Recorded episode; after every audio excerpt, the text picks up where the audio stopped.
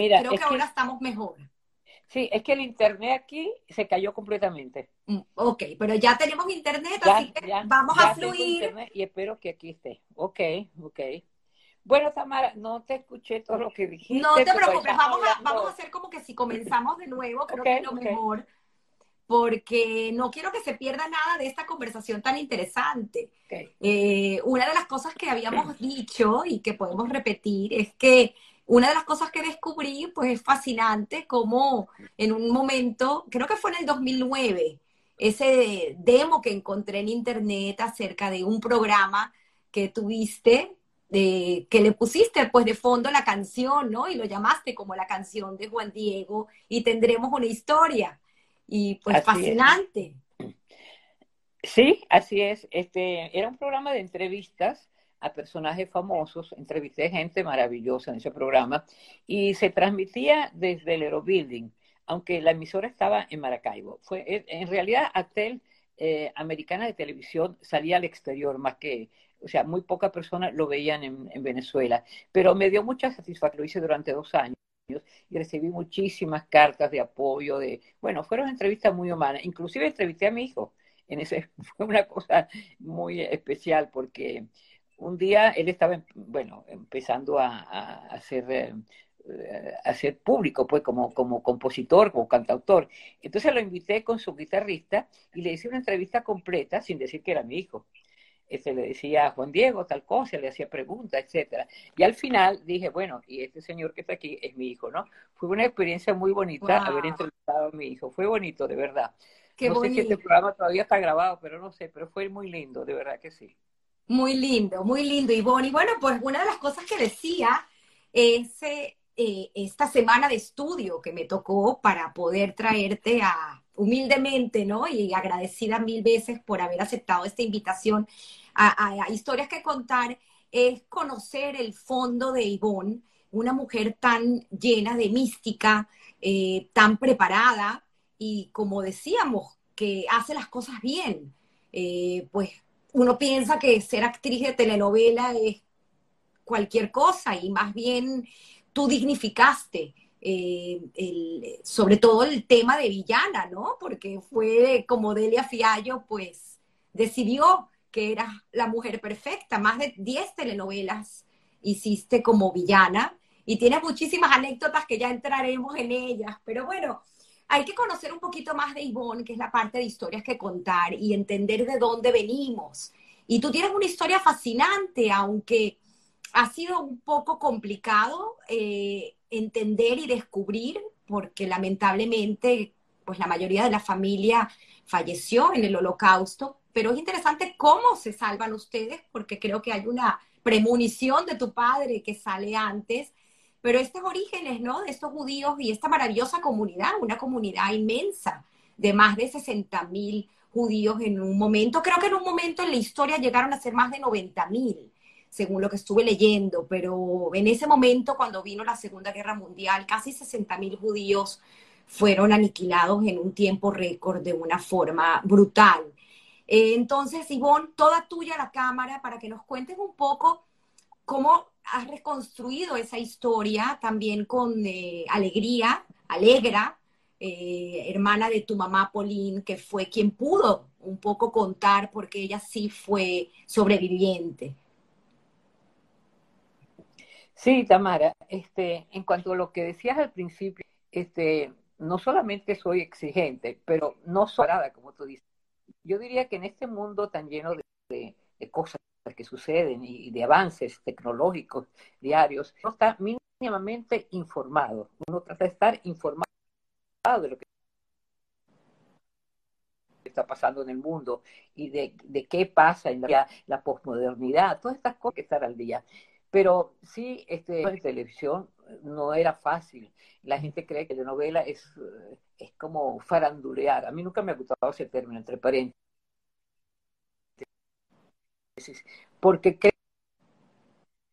creo que realmente el trabajo es eh, muy exigente. Y a veces salíamos a las 3 de la mañana y a veces los libretos llegaban el mismo día. Tenía la facilidad de mandarlos por otro modo, sino que la señora Delia Fiallo, que vivía en Miami, lo escribía, iba al aeropuerto cuando terminaba de escribirlo y se los daba, en esa época estaba Viasa volando, ¿no?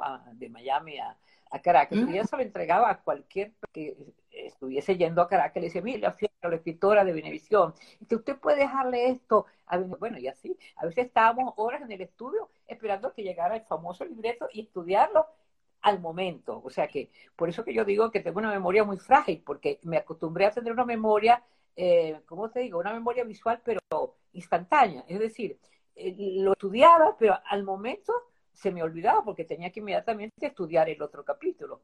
Bueno, wow, qué historia. Era, forzoso, pero fue muy lindo, fue muy linda esa época y de ella, bueno, se empeñó que yo fuera la villana por la, mi característica física villana, fueron tan famosas, tan lindos los trabajos que eh, luego se repitieron estas novelas en todas partes porque Delia Fiallo vendió el derecho de las telenovelas a Televisa de México y se repitieron por toda América Latina, pero con otros nombres y los mismos personajes.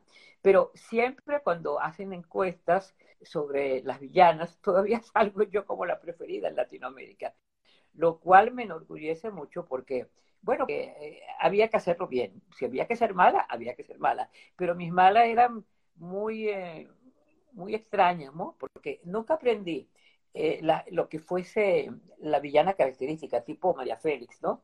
Este, yo no sabía mm, picar los ojos, todavía no lo sé hacer, no sé levantar las cejas. es decir, era una villana normal, natural, pero ¿qué es?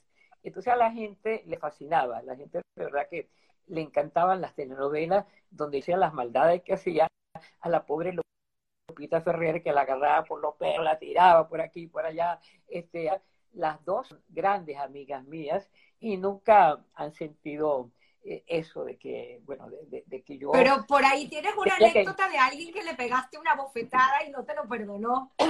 Sí. Eh, te, hago este, este preámbulo para entrar luego en la historia familiar, porque e, es muy lindo la parte anecdótica. Hubo una actriz, bueno, puedo nombrarla, yo creo que ya no, si lo ve por si caso, le pido nuevamente disculpas a través de, tu programa. Este, hubo una novela donde, no recuerdo qué novela, donde estaba Eduardo Serrano en la novela. Creo que era algo de no sé qué llamado Virgen. No, no, no recuerdo cómo fue. Bueno, entonces em, Alejandra tenía que llevarse una bufetada de mi parte. Las bufetadas en televisión son todas, por supuesto, así como los besos. La gente cree que la gente se besa de verdad. Y no, los besos son así de lado y es aquí pero claro, la cámara hace de forma tal que crean que el beso es real, ¿no? Y las bofetadas son que tú levantas la mano, le das así, pero te quedas allá. Y el coordinador hace taquiti. En el momento preciso, tiene que ser muy sincronizado. Y la actriz tiene que estar muy pendiente, tanto la actriz que levanta la mano para darle el cachete a la otra actriz, como la, la que está recibiendo. Bueno, ella volteó la cara en un momento dado y la bufetada llegó en la oreja de ella. Por supuesto, eso fue un escándalo, se puso bravísima, creyó que yo lo había hecho a propósito, no valieron la disculpa que le di y creo que hasta el día de hoy ella no, no quiere nada conmigo. Yo no sé si ella está en España, dónde está. No he sabido más nada de ella. Eh, bueno, fue un que pasó una época ya nadie la... Pero ese fue el único incidente que tuve como villana. Por lo demás, me he llevado siempre maravillosamente las actrices que he tenido que maltratar en escena. Soy amiga de Marina, nos escribimos casi a diario. Eh, Lupita, cuando voy a Miami la veo y la saludo con cariño. No, nos queremos mucho, la verdad que sí. Fueron épocas muy lindas. Ahora, ya entrando en el tema familiar que tú este, señalabas, debo decirte, Tamara, que eh, haber nacido en un hogar en un hogar eh, sefardí como el mío, donde los antepasados fueron conocidos, porque eh, yo ahora me pongo a ver, este, ¿cómo sería yo si hubiese conocido a mis abuelos, a mi bisabuelo? Porque hoy en día la gente vive mm. tanto que tengo amigas que son bisabuelas. Digo, qué bonito tener esa experiencia de ser. Yo creo que tu mamá, por ejemplo, es bisabuela, ¿cierto? Correcto. Esa experiencia es maravilloso yo ahorita soy abuela, me siento feliz de ser abuela, pero yo, me pregunto cómo hubiera sido yo, mi personalidad, mi forma de sentir, eh, no sé, no sé, la, forma de amar, ¿verdad? este, si hubiera tenido esa referencia tan bella de tener un abuelo, los abuelos que dan tanto consentimiento. Tuve mucho amor de mis padres, por supuesto, pero hay un hueco en mi vida, un vacío, de no saber quiénes fueron mis antepasados, cómo fueron. Y la única referencia que tengo de ellos, Tamara, Egre, que fue sobreviviente, la única sobreviviente del holocausto de toda la familia, materna y paterna. Ella eh, se la llevaron a los 18 años a los campos de concentración, estuvo en todos los campos y se salvó. apellido, el apellido es muy particular, apellido Calderón. Sí, claro, Calderón, es el apellido, Calderón. Nosotros somos Calderón de Salónica, de Grecia, aunque yo no nací en Grecia, es otro capítulo del cual te voy a hablar, donde nací. Este, mis padres de Salónica este, se casaron eh, por el año treinta y pico, no sé, porque mi hermana que falleció el año pasado, este, nació en Tel Aviv y nació en el año 36. Es decir, que mis padres se fueron antes de la guerra mundial, mm. se fueron a lo que era Palestina. No era Israel todavía, porque acuérdate que Israel fue Israel en el año 38, ¿verdad? Bueno, entonces este, fueron a Palestina y ahí nació en Tel Aviv Germán, mi hermana, que en paz dice. Y luego ellos se fueron, mi papá, que era un comerciante nato, siempre toda la vida nos, nos llevó de un lado para otro, era un hombre polifacético, comerciante, muy estudioso. Imagínate que sabía ocho idiomas, mi papá hablaba ocho idiomas, algo increíble, ¿no? Y los hablaba con mucha fluidez. Bueno, entonces él, no sé, se asoció de, de, Damasco e hicieron una fábrica de camas de bronce. En esa época se usaban las camas de bronce. Bueno, y después él decía, yo no sé si era verdad o no, él me decía a mí, no sé si lo decía como chiste, mi padre era masón y era muy, muy, mm. ¿cómo te digo? Muy introvertido y hablaba poco, pero una vez me dio a entender que él fue como espía, espía o algo así, y que trabaja en el consulado de Grecia en Damasco. Yo no sé si eso fue un cuento de él que me, que me hacía. Yo conocí un padre maravilloso, comerciante, que después de, que nos llevó a Siria, donde nació primero mi hermana Vivian, que está, vive ahora en Miami, sudamericana, y después nací yo, y bueno, este, nací yo, pero a los cuatro años mi papá decidió que había que irse. Este, y decidió irse a Italia. Italia era un país que ofrecía en ese momento grandes oportunidades para un comerciante. Se fue a Italia, le fue muy bien en Italia, tenía socios en Austria, en otros eh, países, y le fue muy, muy bien, hasta que, bueno, hasta que luego vino un declive desde el punto de vista comercial en Italia, y entonces él empezó a buscar otros horizontes. En ese momento, Venezuela era, bueno, Venezuela era el país donde todos podían emigrar y tener oportunidades de, enriquecerse, de, trabajar bien. Y efectivamente, este, mi papá vino a Caracas, este, trajo muestras de varios productos que podían pegar en Venezuela. Y como todo lo que uno en Venezuela se compraba, a él le fue muy bien. Después de un año que él estuvo aquí, nos mandó a buscar. Recuerdo muy bien nuestro viaje en barco, nos vinimos en barco. Y este, hay un detalle del viaje en barco, ¿no? Este, aún tengo una foto yo asomada ahí en el barco del transatlántico. Tenías 11 años cuando llegaste a Venezuela. Salimos de Génova para llegar a, a La Guaira, ¿verdad? Y recuerdo que en el barco había un, bueno, ya yo decía que quería ser actriz, porque ya me fui, eh, me fui de Italia con, cuando venimos a Venezuela con la promesa que mi papá me iba a regresar a, Italia, porque yo quería ser actriz en Chinechita, quería ser actriz de cine.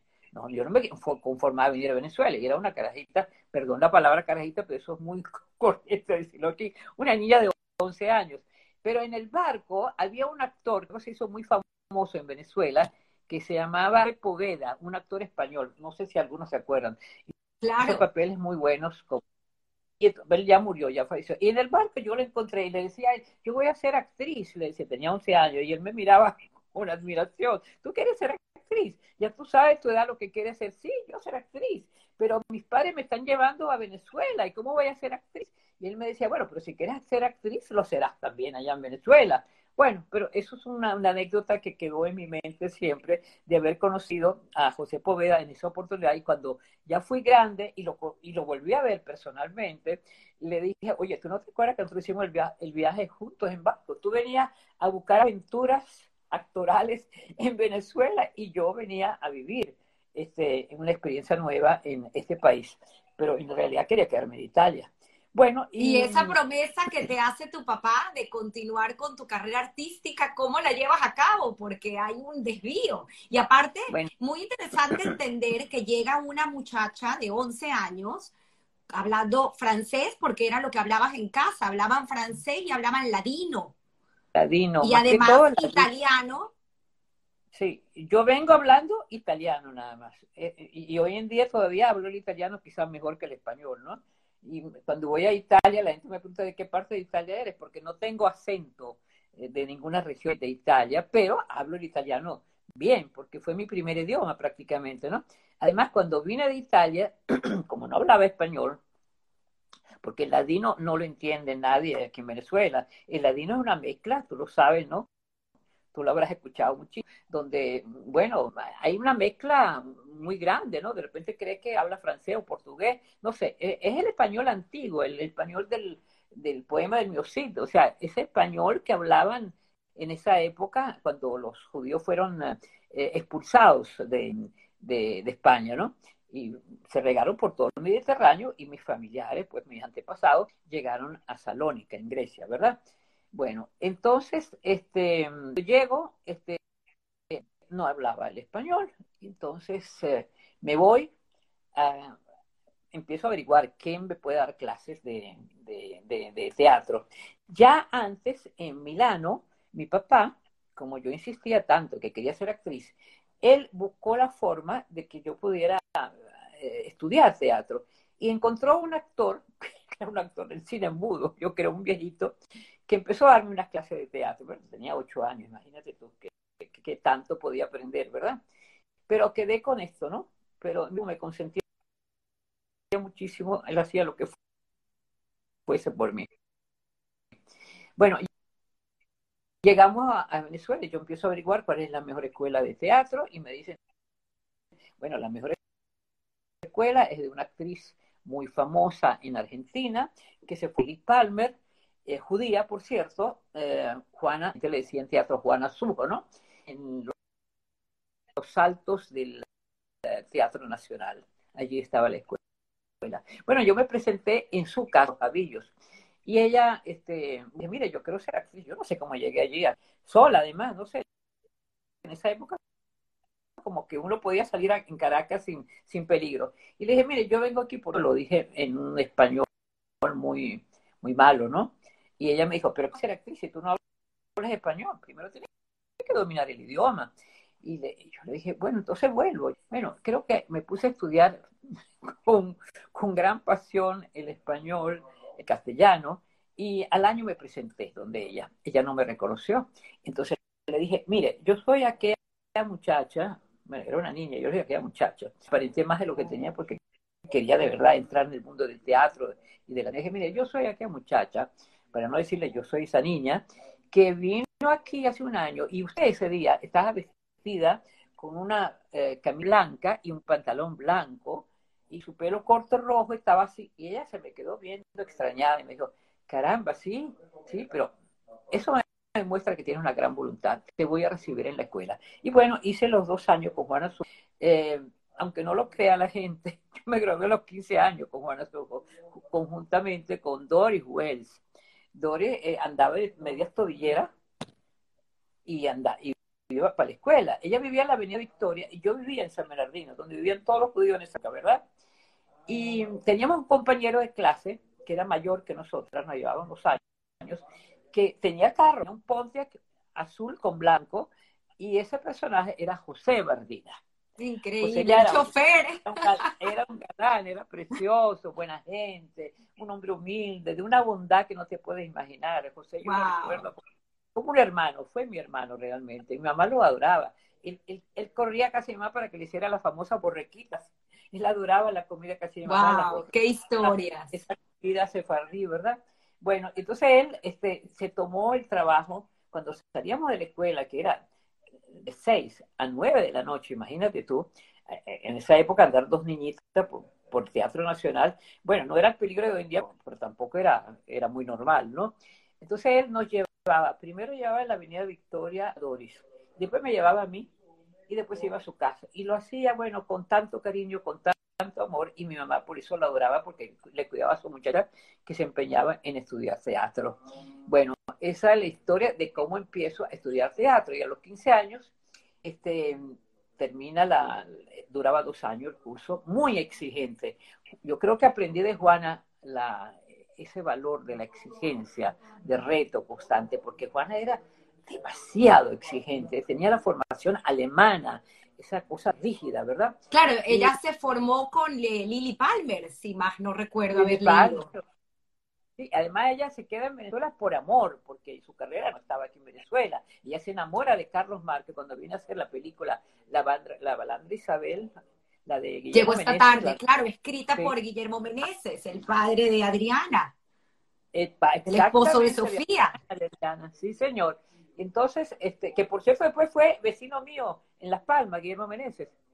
Hay otra anécdota sobre Guillermo Meneses. Bueno, entonces, este, me graduó en el, con una obra de John Van Druten, Recuerdos a Mamá, y soy la protagonista. Entonces estoy sentada en un escritorio y, va desfilando en la escena toda la historia de la familia. Es un papel protagónico que Juana Menó. Después de esto, este... Y ahí es cuando recuerdas los 300 bolívares, ¿no? Tu primer contrato. Ah, no, no, porque allí ah. fue la grabación, no cobraba nada. Pero luego ya Juan había empezado a profesionalizar el teatro en Venezuela, que era amateur antes. Entonces ella montó en la Plaza Venezuela, está el edificio de la Polar, montó el pequeño Teatro del Este. Eso fue famosísimo. Y en ese pequeño Teatro del Este se estrenó una obra de Arturo Larpietri que se llamaba Chuo Gil, donde Juana hacía un papel extraordinario, la urraca, urraca, era una, como una bruja, una cosa. Y detrás porque tenía un poco reminiscencia de, de, la tragedia griega. Entonces atrás había un corifeo. Y en el corifeo yo debuté haciendo las voces del corifeo. Bueno, y luego de esto este, hubo una obra protagonizada por América Alonso, que ya era una actriz muy famosa, que había sido alumna de Juana Sujo, que se llamaba Volpone, de Ben Johnson. Y allí Juana me dio un papel de, de Serpina se llamaba el, personaje, y era como la doncella que le llevaba los trajes de época, etcétera, de América, y me hicieron un contrato, Carlos Márquez, que era el esposo ya de Juana Sujo, del cual ella se enamoró y por eso se quedó en Venezuela, este, me hizo un contrato de 300 bolívares por la temporada. Yo no sé dónde está ese papel, pero realmente es, es una es parte de mi historia bonita, ¿no? Y cuando veía a Carlos Márquez, que ya falleció, siempre decía, Carlos, tú fuiste responsable de que yo empezara el teatro profesional y me hiciste el primer contrato como actriz profesional por 300 bolívares de esa época, que no era mucho, pero tampoco era poco, ¿verdad? Para una, una actriz que empezaba. Bueno, de ahí en adelante, mi camino, ¿cuál era? Bueno, tú estudias en la universidad y te gradúas en paralelo en la Católica de Comunicación Social. Hice teatro con, con Sí, no, no, la universidad Sí, eso fue después. Eso fue después. Yo primero me terminé en bachillerato en el Colegio América de San Bernardino, este, porque antes había estado en un colegio italiano porque no hablaba, no hablaba el español correctamente. Entonces hice hasta el tercer año en el colegio italiano, este, y de ahí va a ser Colegio América de San Bernardino, donde hice este cuarto y quinto año de humanidades. Por supuesto, lo que me tocaba era estudiar una materia humanística, porque soy muy mala en matemática, física, no, no eran para mí. Bueno, entonces este, me propuse estudiar psicología. Hice el primer año de psicología en la Universidad Central. Me fue malísimo. Me fue tan mal porque había, eh, había matemáticas. Yo de verdad no, no, no, no sirvo para las matemáticas. No sé, tengo una obsesión con los números, me caen mal. Bueno, y hoy en día yo creo que las matemáticas deberían ya, ya se acabó, porque uno, uno con una calculadora hace de todo hoy en día, ¿no? Pero bueno, en esa época había que estudiar matemática, era lógica, pero yo en filosofía era primera en la clase. Y, entonces los profesores decían, pero si usted es tan buena en filosofía, saca 20, ¿por qué me saca 5 o 0,5 en matemática? Bueno, era una cuestión de alergia, alergia a los números. Bueno, entonces empiezo a estudiar psicología, pero me retiro me retiro de la central. En eso, este, bueno, estoy, eh, terminó el bachillerato, etcétera, y me presento en Venevisión. Venevisión era la antigua Televisa que Diego Cisneros compró, eh, no me acuerdo quién era la familia que tenía Televisa, en este momento no me acuerdo. Entonces, el Diego Cisneros, papá de Gustavo Cisneros, este, un viejo, un hombre extraordinario. Yo creo que pocos empresarios yo he conocido como Diego Cisneros, con esa humildad, eh, humildad, con esa humanidad, porque él nunca renegaba de, los principios, o sea, de todo lo que había hecho en su vida. Y siempre me decía, yo admiro a las mujeres que trabajan, porque mi mamá lavó ropa para, para, para poder mantenernos. O sea que él nunca olvidó lo más bello de él. Luego los hijos no, no fueron como él, pero él lo recuerdo por eso, ¿no? Entonces yo me presento en Venevisión, que todavía no había empezado, pero ya, ya estaban buscando actrices nuevas. Reño Tolina era el director. Entonces Reño Tolina, que después renuncia porque no llegan a una al, contrato que había de los porcentajes entre él y Diego Cisneros, no llegan a un acuerdo, pero él fue el que estructuró el inicio de Benevisión. Entonces yo me le presento a Renio Tolina, un personaje, de verdad, haberlo conocido para mí fue impactante, ¿no? Renio este, era el director general de Benevisión y, y, decía, lo decía en la prensa, que él no quería ya la actriz quería gente totalmente nueva. Entonces yo dije, esta es mi oportunidad, yo me quiero ser actriz.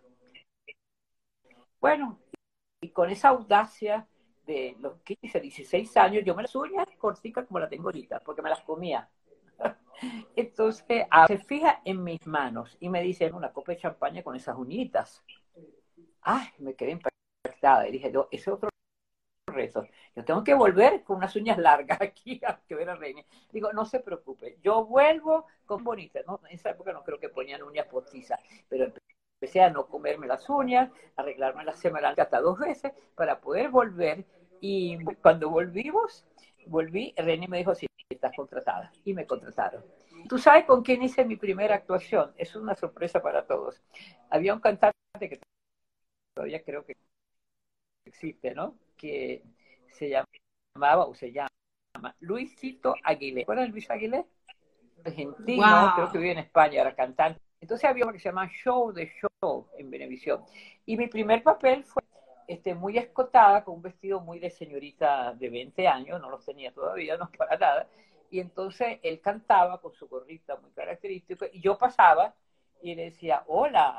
Y él me decía, olé no sé, algo así. Era, era un bocadillo nada más, pero ese fue mi inicio en, em, en Benevisión. De ahí para adelante, porque no, tengo vocación para el modelaje, pero no paré. Empecé y no paré. Una novela. Pero me llama mucho la atención, Ivonne, me llama mucho la atención que te gradúas de comunicación social finalmente en la Universidad Católica.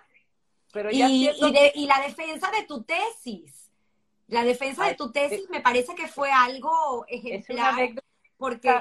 No. sí, por favor, cuéntala. Claro, ya la voy a contar porque es muy graciosa además. Este, yo estaba haciendo este, un papel eh, en una novela con América Alonso y Jorge Félix que se llamaba Soledad.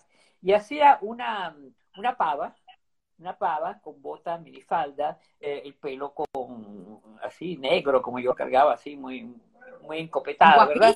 Tremenda pestaña postiza. Yo creo que me ponían hasta dos pares de pestaña postiza. Y entonces, este, tenía que discutir mi tesis de grado, porque yo había decidido que iba a estudiarlo. Y cuando me senté en la Universidad Católica, el padre en César, que era el director, me dijo, bueno, pero usted tiene tiempo, usted trabaja en televisión, de estudiar aquí. Digo, bueno, voy a coger el curso nocturno cuando no pueda venir a clase, pediré los apuntes a alguien, etcétera, etcétera, pero yo no, vamos a darle. Bueno, realmente con unas notas extraordinarias, puro 20, todo 20, pero no porque iba a clase todos los días, porque no podía, porque me empeñaba en tener todos los apuntes y estudiar y averiguar, etcétera, etcétera. Tanto es así que el padre Ancísar me dijo, tengo un regalo cuando me gradué en la católica, me dijo, este, tú vas a ser profesora y estuve tres años, porque ya la universidad no estaba en la esquina jesuita, pero estaba en Paraíso, en Montalbán. Y bueno, y tenía el curso nocturno de 6 a 9. quiero decirte que conmigo eran unos viejos mayores que yo, porque era el curso nocturno, y que todavía me recuerda, porque era su profesora joven, muy joven, ¿no? pero fue muy linda la experiencia, ¿no? Pero el día de, la discusión de la tesis de grado, yo estaba haciendo la novela Soledad. Y el director de la novela, Gracio D'Angelo, le dije, mira, Gracio, tú me tienes que dar un permiso a como dé lugar. A como me dé lugar. Tú, tú tienes que darme un permiso y yo tengo que ir a discutir mi tesis de grado. Porque yo había hecho mi tesis de grado que se llamaba, era, era, era un, una a el filósofo Antonio Pascuali, que había escrito, yo quería demostrarle que la televisión no era alienante, que todo lo contrario, mm. la televisión podía ser eh, un instrumento de don, de crear buenas costumbres, de crear, eh, bueno, formas formas de vivir, de convivir eh, este, dignas, ¿verdad? Sobre todo porque eso llegaba a una clase de, de gente que, que miraba las telenovelas, pero que pero que realmente este, necesitaban aprender.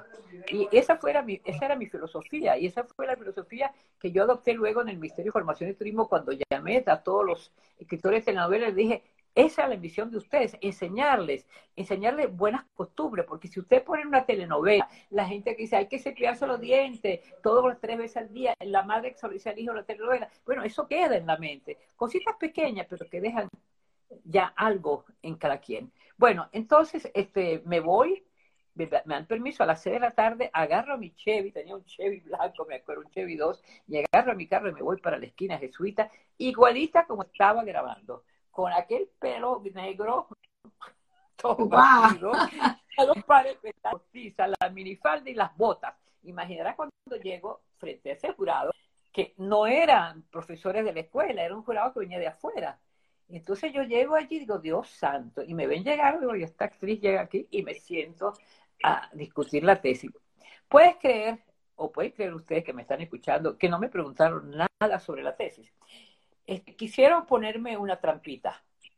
Y entonces lo primero que me dijeron me dice, ¿y qué me dice del Imperio Otomano? Mm. No tenía nada que ver el Imperio Otomano con mi tesis de grado sobre la defensa de la telenovela como un instrumento de Y yo empiezo, bueno, yo empiezo a hablar del Imperio Otomano, porque yo me sabía toda la historia del Imperio Otomano y le nombraba a quemar la boca abierta. No paraba, me dijo, ya, ya, basta, basta.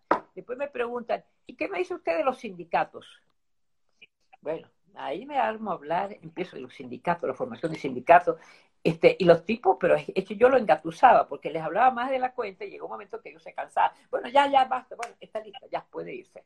Bueno, y así fue mi, mi tesis de grado, donde no me preguntaron, así me dice Ligia Sae, tan bella, que la, el libro de, de Pascual era El huésped alienante. Así mismo, Ligia, que estás muy bien informada, buena amiga y buena periodista. Sí, esa fue pues la, la respuesta a Antonio Pascual. Bueno, entonces, bueno, la, me imagino que ese jurado nunca había tenido que discutir una tesis de grado con una actriz de televisión.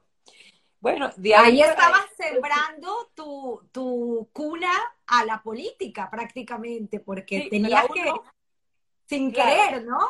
Claro, yo no, no, no era tímida, pues, porque la, televisión me había puesto, pues, en, en, eh, en eso puede ser. Además, yo soy extrovertida, entonces tampoco soy muy tímida, ¿no? Entonces, bueno, este, manejé bien aquella cosa, los engatusé hablando más, quizá hasta más de la que preguntaban. No sé, porque ya, ya, ya, está bien, está bien, se puede ir. Bueno, entonces sigo haciendo telenovela, mucho, el lunes tenía ya libreta o papel todas eran villanas, pero todas eran diferentes. Eh, tremendos sombreros. Este, me, me, cansé de buscar sombreros preciosos que compraba en un sitio de Sabana Grande que tenía unos sombreros extraordinarios. las batas espectaculares que compraba en un sitio en la, creo que era en la avenida Casanova, pero una cosa hermosísima, porque salía siempre con unas batas espectaculares, ¿no? Bueno, y la ropa y todo. Y en esa época uno compraba su ropa. Eh, iba a la peluquería, o sea, había que tener un vestuario muy bonito, ¿no? Y bueno, este, di la talla, pues lo que quería de hacía yo, que siempre fuera la villana elegante, porque siempre hacía papeles de mujer rica. Tampoco me gustaba mucho, porque yo decía, pero bueno, pero la gente rica no puede ser toda mala. Yo le decía, de ella, santo. Pero ella me decía, pero es que vas a ser castigada al final de la novela. Y efectivamente, en toda la novela me moría de las formas más increíbles que te imaginas. A veces me tiraban por una ventana. Entonces la ventana queda una ventana y detrás había colchoneta. Entonces yo me tiraba y caía en la colchoneta, ¿verdad? Pero la más espectacular... Eh, la de la escalera. El enlace fue la escalera. Oh, eso fue la escalera, pero, pero Ahí tenías el papel de, de, Michelle, ¿no? Una francesa muy, muy mala. Michelle Dubois. Michelle Dubois se llamaba el personaje, ¿no? Era una francesa, pero así con su acento francés. Y, y entonces mi, mi agente era Lotario, bingo, bingo, vamos a hacer esto y lo otro, y ta, ta, ta. Y hablaba en francés, etcétera, etcétera. Bueno, entonces la escalera era enorme, se construyó una escalera en el estudio, pero cuando yo la vi, digo, ¿cómo? Yo me tengo que tirar por ahí. Lotario te va a proteger. Lotario era un luchador negro que había sido, bueno, luchador de lucha libre, ¿no? Y que había entrado a ser actor, hacía pequeños papeles, pero era un hombre de una era, bueno, e, era un hombre tan bueno que cuando murió, su cadáver lo regaló a la Universidad Central para que estudiaran sobre su cuerpo. Imagínate tú la bondad de ese tipo, la generosidad. Bueno, entonces hacemos en el ensayo, me dice, mira, tú llegas a este, te empujan y tú te vas para atrás y bingo, o sea, Lotario te va a sostener y no te vas a caer. Y luego vamos a hacer una toma desde arriba, la cámara, para verte en el suelo de rabaje, derramada en el suelo. Imagínate tú. Digo yo, Dios mío, pero eso no lo vamos a ensayar. Digo yo, eso será ya, ya en la grabación, porque me da miedo, me da miedo. Ya veremos lo que pasa ahí. Bueno, y así fue. Bueno, en el momento, del momento de la, de la grabación, Lotario estaba detrás de mí digo, Lotario, me encomiendo a ti, pero aquí, bueno, ya lo saben, ¿no? Este, es porque tú, tranquila, entonces él se pone dos escalones más abajo de mí, entonces cuando me empujan, él con esos brazos así, yo hago, ¡ah! Y él me agarra, y después se corta, y hay una toma donde yo estoy tirada en el suelo desde arriba. Bueno, aquello fue bellísima la escena, ¿no? De un dramatismo como tú no te puedes imaginar. Pero fue una experiencia que te digo, me asustó. Yo hoy en día no lo haría, ¿eh? Ojo. Pero ahí, ahí se ve la, lo determinante, ¿no? Que fuiste y además La, la, buena enseñanza de Juana Sujo. Claro, Juana era, uy, era un tremenda, tremenda. Nosotros le teníamos mucho miedo a Juana. Juana exigía, eh, recuerdo cuando yo hice en la escuela, hicimos eh, el Don Juan Tenor, y yo era Doña Inés. Entonces recuerdo que yo, y entonces ella me decía, caramba, estas dos manos los brazos. Olvídate, yo le aconsejo a todos los que empiezan, o los jugadores, digo, olvídense de las manos. Ese es el consejo que me da Juan Tubo. Cuando ustedes estén actuando, no le hagan caso a las manos. Las manos se moverán de acuerdo bueno, como la estoy moviendo ahorita para explicarte a ti, sé bueno lo que estás diciendo, pero tú no te fijes en las manos. Y así fue, así aprendí yo pues también a manejar las manos gracias a la enseñanza de, de Juan Subo en la oratoria y luego en la política. Bueno, volvemos entonces a... Ese, hablando para entrar, para entender un poco cómo entran en la política, en esos pasillos de Benedición llega el amor. Claro. Bueno, pues, Aparece en, Mira, en Benedición, este, el director de la Benedición era un señor que me va bastantes años, pero era de una cultura, de una inteligencia. Este, él estaba divorciado y, bueno, me enamoró con verso del Valle Inclán. Este, me regalaba libros, poesías. Este, bueno, me enamoró con la música porque era un, un amante de la música. Yo salió la vocación de Jonathan, porque Jonathan se crió entre libros y música. Esa casa era una discoteca, una biblioteca que yo creo que no había en Caracas otra igual, ¿no? Y Jonathan se crió en ese ambiente, en un ambiente de literatura, de, música, de gente culta, era muy culto. Valeriano era un hombre extraordinariamente culto. Y se había iniciado de la nada, había llegado a una posición muy relevante en Benevisión como director general. Y su programa frente a la prensa, que muchos lo, recordamos que era un programa muy importante donde se entrevistaban a, todos los políticos del país y aquellos que venían, venían de afuera también, todos los personajes. Fue un programa extraordinario, de verdad, y él fue un gran moderador.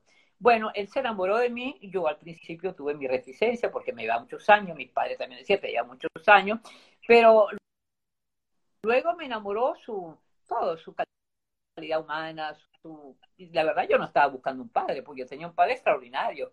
O sea, no, no, me enamoré, me enamoré y me casé con él. Y tuvimos un hijo que, bueno, le doy gracias a Dios y bendigo todos los días a Valeriano por haberme dado un hijo tan hermoso, tan completo y tan buen hijo, porque lo importante no es que seas exitoso en su vida, sino también que tenga sentimientos y que sea un buen hijo. Fue buen hijo con su padre y, es un excelente hijo para mí, para mí. O sea, aunque no vivimos juntos, porque él está en Miami, este, pero viene muchas veces a verme, yo voy a verlo y bueno, y nos hablamos dos y tres veces al día.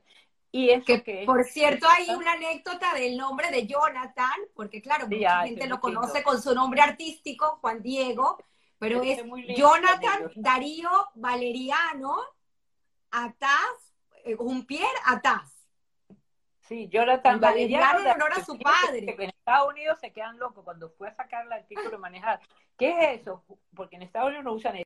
Era Jonathan, Jonathan Darío, Jonathan Valeriano, Darío, porque eh, Darío era mi papá, Darío Darío, nombre de tu papá. nombre de su papá, y bueno, esas cosas locas, ¿no? Y Jonathan fue a última hora, porque yo estaba en la clínica y en esa época no se hacía eco ni nada de eso, yo no sabía que iba a tener. Pero en Pero toda yo leí por ahí que tú sabías que era varón. Sí, absolutamente. Yo estoy sé que mi hijo será un varón. Yo quería un varón, no quería una hembra. No sé por qué. Porque yo no sé por qué yo pensaba que las hembras eh, podían tener mayor peligro en la vida, que los hombres estaban más. No sé, no sé qué tenía en la mente. No sé. Yo tenía, no sé, no sé. Yo quería un varón. Y bueno, y bueno, Dios me complació, tuve un varón.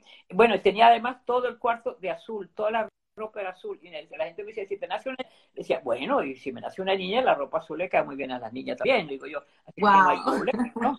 Bueno, pero nació Jonathan. Y el nombre Jonathan salió, no sé, el nacimiento, porque yo creo que había una serie que donde había un tipo que se llama Jonathan, no me acuerdo qué serie era esa, no me acuerdo. Quería algo de los monstruos, alguna cosa, no me acuerdo qué era, pero a mí me gustó el nombre. Y a, le pareció que eh, era, como Valeriano era un hombre muy religioso, él era, él era luterano, muy cristiano. O sea que en mi casa eh, había las dos religiones, pero muy compatibles, ¿no? Y Jonathan este, tuvo que decidir, porque lo dejamos decidir a la edad de 13 años, que, qué religión iba. Le dimos plena libertad, un albedrío, pero total, ¿no? Este, y él decidió ser judío, se, sentía judío y, es más judío que yo, pues, en la práctica, ¿no? Entonces, este, bueno, nació Jonathan y Valeriano decía, qué bonito que hayamos escogido Jonathan, porque en la Biblia dice que Jonathan es em, el, símbolo de la amistad, es el amigo de David, o sea, es, es, un nombre bíblico muy bonito, porque representa la lealtad, la amistad, etcétera. Bueno, pero fue casual totalmente.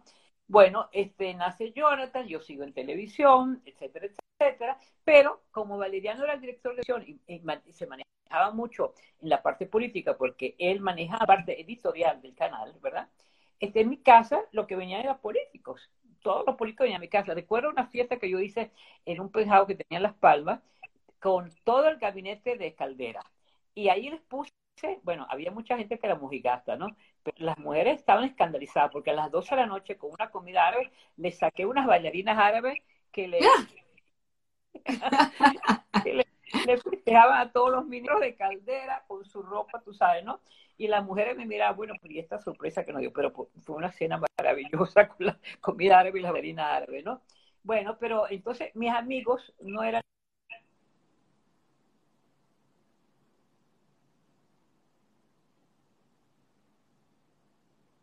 Uy, creo que perdimos a Ivonne. Vamos a esperar que se reconecte porque la verdad que estas historias están increíbles. Además, conocer cómo, cómo esta actriz de televisión entra en la política es fascinante, ¿no? Porque estuvo expuesta, expuesta en su casa, expuesta al lado de este hombre tan brillante, inteligente como es Valeriano, que compartió su vida con ella. Eh, vamos a volver a invitarla, vamos a hacer como un receso, pero vamos a seguir nosotros aquí conversando porque es, es una mujer realmente encantadora y con muchísimas anécdotas que contarnos y además una mujer muy inteligente, brillante, preparada, culta. Así que espero que en unos minutos podamos volver a tener a Ivonne con nosotros para seguir contándonos su historia de cómo llega ella a la política, ¿no? Y cómo, cómo es esta, e, este caminar eh, y cómo hoy en día pues todavía sigue, eh, aunque no muy metida de lleno como activista, pero sí está en una organización donde pues opinan sobre la política. Así que vamos a volver a invitar a Ivonne, porque bien vale la pena seguir escuchándola. Aquí está. Eh, tenemos estos temas de conexión, pero aquí, aquí vamos a hacer que suceda la magia de nuevo. Bueno, estoy leyendo aquí algunos de sus comentarios. Dice, no podía creer cuando Ivonne aceptó trabajar en mis series reales, ¿cierto? Que también estuvo en la radio, fue para mí un gran galardón. Gracias. Eh, yo soy Alberto, Alberto, que ayer estuvo promocionando el, el, programa. Dice, yo adoro a Ivonne y sus historias son maravillosas. Yo la he escuchado siempre. Gracias, por supuesto. Vamos a seguir eh, intentando aquí invitar a Ivonne. Y bueno, disculpen por este impasse de señal espero que pronto la volvamos a tener nuevamente, pero sigo aquí eh, contando estas historias de, de Ivonne. Eh, también pues voy a querer que nos cuente un poco acerca de esto que nos dijo al principio, de cómo ella o extrañó no tener sus abuelos. Eh, no conocerlos y cómo a través de Alegra, de la tía, hermana de Pauline, de su mamá, fue quien nos pudo pues traer un poquito esta historia y rescatar qué, qué fue lo que pasó con toda esta familia que lamentablemente pereció en el holocausto. Así que, y como bien lo dijo Jonathan, bueno, Juan Diego, eh, hoy en día pues es una persona que siempre está muy pendiente. Aquí estás de nuevo, mientras tanto yo estaba entreteniendo aquí a tu público. Sí, mira, Tamara, este, mm, como tú me dijiste que no se podía transmitir por la tableta, yo agarré el celular pero el celular se recalentó. ¡Ah! Y entonces ha pasado. está recalentado, no, es que se cayó la señal, ¿ves? Pero yo creo que podemos seguir por la tableta, ¿verdad? Ah, mira, no sabía. Creo que antes no se podía hacer por la tableta. Me bueno, estoy pues mira, qué bueno. por la tableta. Qué bueno. Y veo que está funcionando porque el teléfono se recalentó. Ahí lo bueno, gracias, voy a, voy a, la maravilla. Voy aquí la tableta y vamos a seguir con la tableta. ¿Te parece? Por supuesto. Y qué bueno, pues me enteré de algo nuevo. Pensaba que no se podía por el alma. De, de acomodar bien esto. Maravilloso, Ivonne. Y lo hacemos con la, con la tableta, que es mucho más, más fácil. Para, para recapitular, estamos hablando de esta vida eh, de, con los políticos en tu casa, ¿no? Que inclusive ya más adelante me contabas cómo eh, una vez eh, Caldera, pues que jugó en una de las computadoras de Jonathan y le ganó al dominó. Le ganó del dominó. Eh, eh Jonathan tenía las primeras computadoras, ¿te acuerdas? Como, no, no, no acuerdo cómo se llamaba, la primera, chiquitica. Y Caldera tuvo una escena en mi casa, en Prado del Este, y le dije, ¿usted es capaz de ganarle el dominó? Hay un programa en la computadora. Me dijo, claro. Bueno, y subió al cuarto de Jonathan, Jonathan todo emocionado, y bueno, y le ganó el dominó en la, en la computadora de Jonathan. Claro, son recuerdos que Jonathan debe ser, pues, en esa época tenía, no sé, cinco, seis años, no sé qué edad tenía Jonathan en esa época. Bueno, pero bueno, se decía por qué entré en la política, porque precisamente los que frecuentaban mi casa eran los políticos. Y entonces, por supuesto, este, había mucha familiaridad con todos ellos. Yo, me escribe gente muy linda y que tengo que saludar, Gigísima, te queremos mucho, Ivonne, de Madrid. Gracias, Al final del que yo te adoro, ¿no? A leer Familia y amigos que tengo en todas partes del mundo. Mira, este, entonces, este, bueno, de ahí vino la amistad, etcétera, etcétera, con todos los políticos de Venezuela, pero yo ni por aquí que yo iba, a hacer nada en política.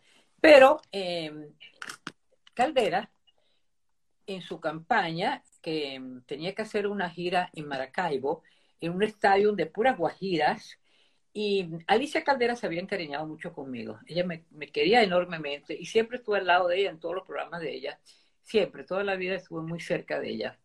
Y ella me invita al, al meeting de las mujeres en Maracaibo. Yo en ese momento estaba haciendo un papel que, era la Zulianita. La Zulianita era Lupita Ferrer y yo maltrataba a Lupita como tú no te puedes imaginar. Entonces le dije a Alicia Caldera, mira, eh, Alicia, yo creo que a usted no le conviene que yo vaya para, Maracaibo con ustedes en Mitre, me van a matar justo en estos días yo le estoy haciendo de toda la pobre Lupita. Y ella me dice, no, hombre, chica, al contrario, no, hombre, tú vas a venir con nosotros. Y recuerdo cuando llegamos con la avioneta y todo eso, después cogimos el helicóptero y veo aquel meeting de mujeres donde había, yo creo que había 10.000 mujeres. Digo, ay, Dios mío, pobre mía, estas mujeres me van a linchar. Porque las zulianas son muy... Eh, muy pegada pues a toda su gente, ¿no? Bueno, llegamos allá, me siento, bueno, aquel griterío cuando me ven llegar a mí la, la Guajira, toda la Zuliana, un griterío, yo le decía a Alicia, mira, estás viendo, yo de aquí no sé voy a salir de aquí, ustedes me sacan de aquí, de este mítico como del lugar, porque estas mujeres me van a caer encima. Pero no fue así, cuando terminó el meeting y salí, bueno, todas querían abrazarme y besarme. No, tú eres maluca, pero te queremos, pero te adoramos. Bueno, eso fue fue una linda experiencia. Pero ahí empezó un poco la, el gustico por la política, ¿no? Bueno, y creo que te llegaron a decir la villana más querida de la televisión. sí, y, todavía hay encuestas que lo dicen, ¿no? Eh, han hecho varias encuestas en Latinoamérica y todo, porque todas esas novelas se repitieron con diferentes actrices. Y mi papel, que eh, de ella escribía para mí, lo hicieron otras actrices, por supuesto. No lo hacían como podía hacerlo yo porque lo habían escrito para mí. O sea, no era lo mismo. Ella escribía pensando en mí. Bueno. Entonces salimos del mitin, etcétera, etcétera, pero bueno, ni pensaba yo en la política. Pasan los años, yo sigo con mi relación con todos los políticos, y pasan los años y viene la campaña de Luis Herrera Campins. Yo tenía mucha amistad con Luis Herrera, con su esposa, con sus hijos. Bueno, había una bonita, eh, una bonita relación. Este, y entonces él me llama y me encarga eh, el programa de cultura me dice, ¿por qué tú no me ayudas con los artistas y, con el programa de cultura? Y así te entrevista con la gente de las artes plásticas, de, bueno, la gente, él sabía que yo estaba bien relacionada y así formamos un programa de gobierno participativo. O sea, yo no lo iba a redactar, lo iban a redactar los diferentes sectores de la cultura. Yo lo que iba a coordinar todo ese material. Bueno, y así fue. Pero yo lo pude hacerlo gracias a la ayuda de José Luis Alvarenga, que ya falleció y fue presidente del CONAC, y juntamente con José Luis hicimos varias reuniones con los artistas, eh, los pintores, los pintores, los artistas plásticos, bueno, eh, poetas, etcétera, con Luis Herrera, que era un hombre que uno lo veía muy capichano, pero un hombre erudito realmente, era un tipo Total. de una cultura extraordinaria, de verdad. Y amaba el arte, amaba. Fíjate tú que todos los domingos él lo que hacía era ir a un museo diferente. Y de ahí salía él con con su, con su reporte semanal y su anécdota, ¿verdad? Eh, que, que, eran ya famosos, ¿verdad? Él decía lo que iba a pasar en la semana y bueno, siempre tenía algo simpático en su boca, ¿no?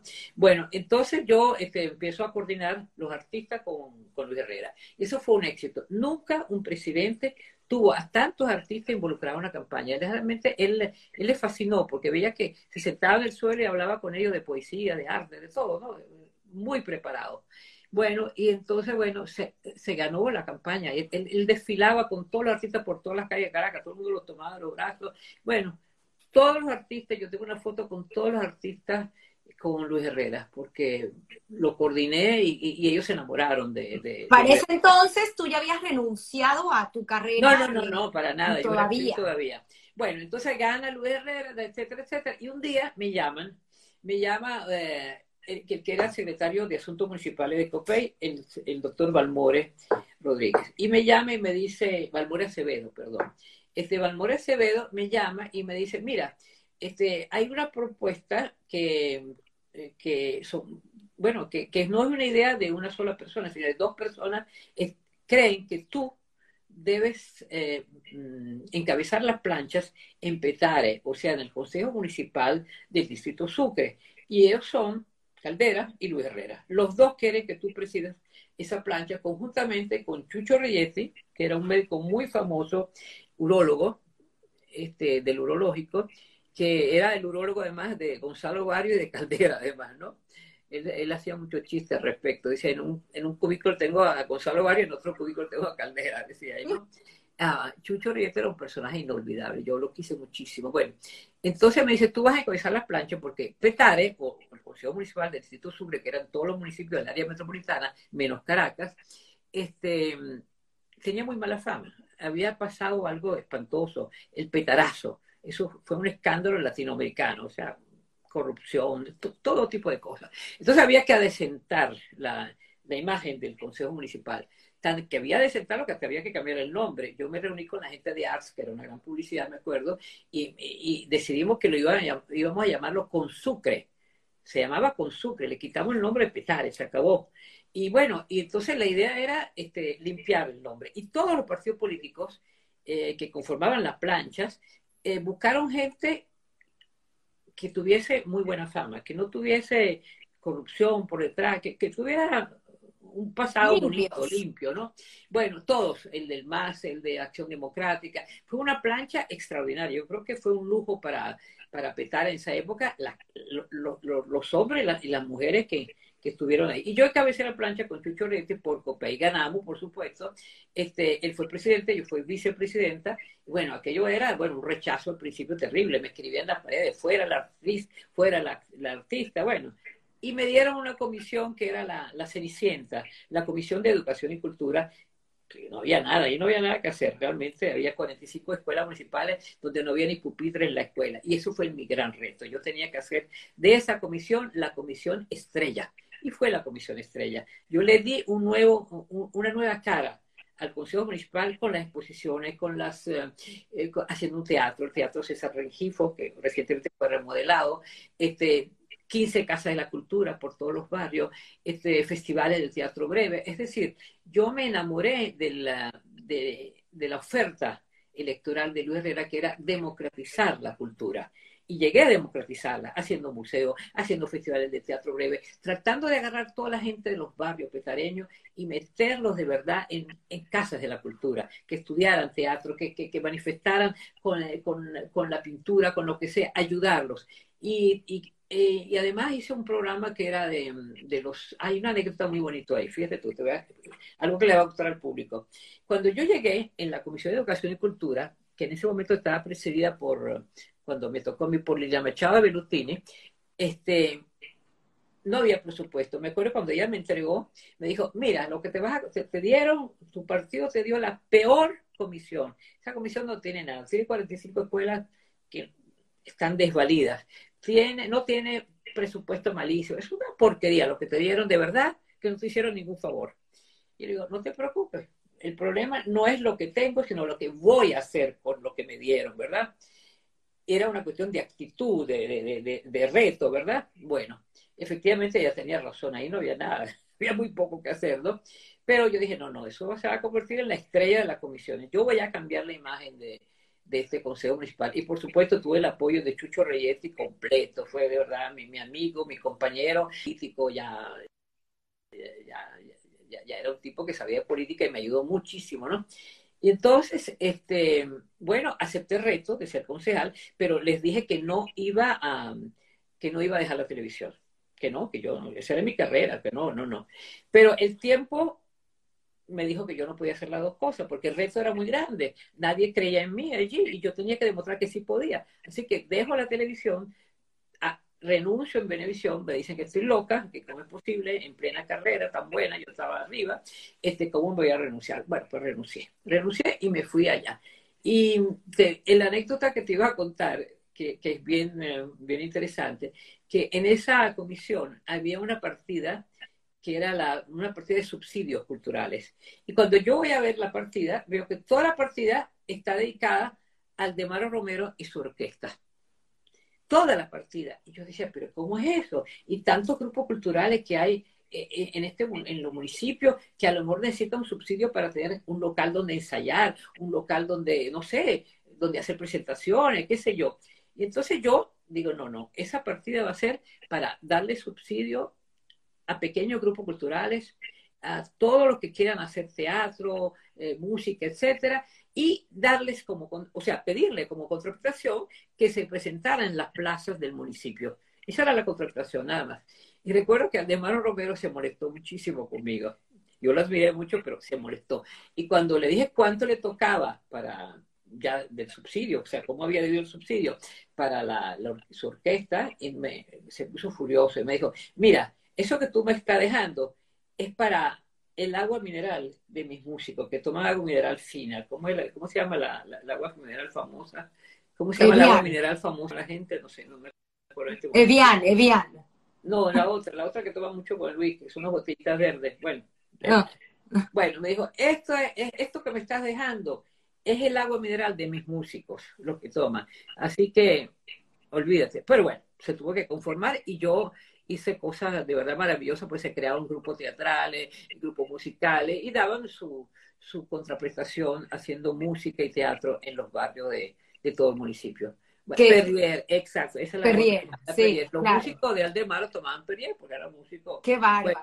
Bueno, entonces eso yo creo que nunca me lo perdonó. Gracias, Raquel. Raquel Lara que me está, Raquel Lara es tan bella que me está, me está apuntando. Gracias. Qué, demostración. y Raquel. ¿ah? Qué demostración tan increíble, porque claro, todo cambio, pues ese eh, es, es, un choque, ¿no? Es un choque porque la gente, pues es difícil salir de lo que está acostumbrado. Y lo que tú hiciste, pues es algo que, obviamente, gracias por compartirlo, porque creo que merece eh, reconocimiento y sobre todo hoy en día, porque creo que tenemos que aprender, aprender muchas cosas de ti, por eso es que son todos estos programas, porque creo que nos dejas muchas enseñanzas. Una, el, el haber tenido que decidir para poder hacer las cosas bien entre una cosa y otra. Y creo que ahí demostraste pues nuevamente tu, tu ímpetu de, de, hacer las cosas lo mejor posible y pues la política te apasionó y eso, es, esa oportunidad de poder traer el cambio y de poder darle reconocimiento a la cultura que claro. Se hacía de otra manera. Claro, pues mira, Tamara, en realidad yo, yo no quería hacer política, yo lo que quería era aportar a la cultura. O sea, eh, fui a la política para servir a la cultura para que los artistas se sintieran representados, para que sintieran que había una voz amiga. Es más, te voy a decir una cosa muy, que mucha gente no, no, no, recuerda. Todos los premios municipales que todavía se dan en los municipios que ya tienen su autonomía, Chacao, este, Baruta, El Atillo, etcétera, tienen las mismas ordenanzas de cultura y los premios municipales que yo creé. Yo creé premios para estimular todas las artes. Premio a Kiliana Soa, premio al cine, al cine, premio al teatro, premio al dramaturgo infantil, toda clase. Y, además hice una cosa que te voy a enseñar, fíjate, me estoy acordando, una colección de voces, voces. Y eran las voces de los grandes artistas del país. Mira, te voy a enseñar, la tengo aquí en mi biblioteca. Te voy a enseñar, la colección fue maravillosa. Mira, aquí tengo a Narváez en su voz. ¿Lo estás viendo? Sí, perfecto. mismo lee al revés, pero lo leemos bien. Lo pero eso, una, eso, es una, eso es una cosa para la cultura, un recuerdo maravilloso. Fíjate tú, con sucre. ¿Ves? ¿Se ve? Claro. Sí, sí, ahí está el logo. Este, ahí tengo, ah, mira quién tengo aquí. Armando Barrios. Mira, ¿lo ves? Las artes plásticas en sus voces. ¿Se ve Armando Barrios? Sí, se ve, perfecto. ¿Lo tengo al revés? ¿Está al revés? Sí, se lee al revés, pero lo leemos. Lo ah, pero fíjate, ah, perdón, ya lo pongo. Pero fíjate, pero fíjate que la portada la hace el propio Armando Barrio, un cuadro de Armando Barrio, fíjate, ¿no? Wow. Bueno, fíjate tú. Eso fue una colección que me costó muchísimo trabajo. Cruz 10, mira que tiene Cruz 10. ¿Eh? Wow. Cruz 10, la voz de Cruz 10 explicando el arte cinético. Aquí tengo a Soto, mira tú. Todo eso hay que digitalizarlo. Y bueno, bueno, eso habrá que digitalizarlo. Tengo uno que lo tengo prestado a Andrés Caldera, no me lo devuelto, que es la democracia en sus voces, ¿no?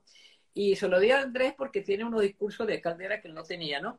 Donde hicimos un trabajo que duró dos años con mi profesor de historia de la Universidad Católica, el doctor Pérez Vila, donde hicimos la historia, o sea, de la democracia venezolana con sus propias voces. Entonces están las voces de Rómulo Betancourt, de Jóbito, de Caldera, todas las voces, y hay un manuscrito adentro era para que los colegios aprendieran la historia con las voces de sus protagonistas, donde explica todo lo que cómo empezó la democracia en Venezuela. Bueno, fue una colección maravillosa, pequeña edición porque es muy costosa, pero los artistas no me cobraron nada, o sea, todos hicieron la portada, todos se prestaron para esa colección.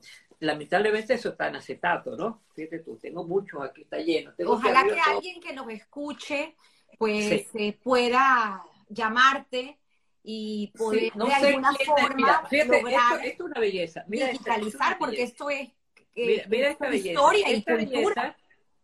Esto es un cuadro, mira, mira, aquí tienes un cuadro que es de, también de Armando Barrio, que me hizo esa portada. Y este se llama Voces de otra edad. Y es una, un disco grabado por mí y por Héctor Bayerson, donde están todos los poemas que seleccionó la esposa, que era poetisa, la esposa de Armando Barrio, de todo lo que fuese eh, poemas dedicados a los niños, ¿no? Aquí tengo Papá Olvida, eh, tengo a Runango, tengo a eh, Rudyard Kipling, tengo a Tagore, tengo a Manuel Felipe Rugele, bueno, Miguel Otero Silva, Aquiles Nazoa, etcétera. Con las voces nuestras, estos son todos los poemas que grabamos Héctor y yo para ese disco, voces de otra edad.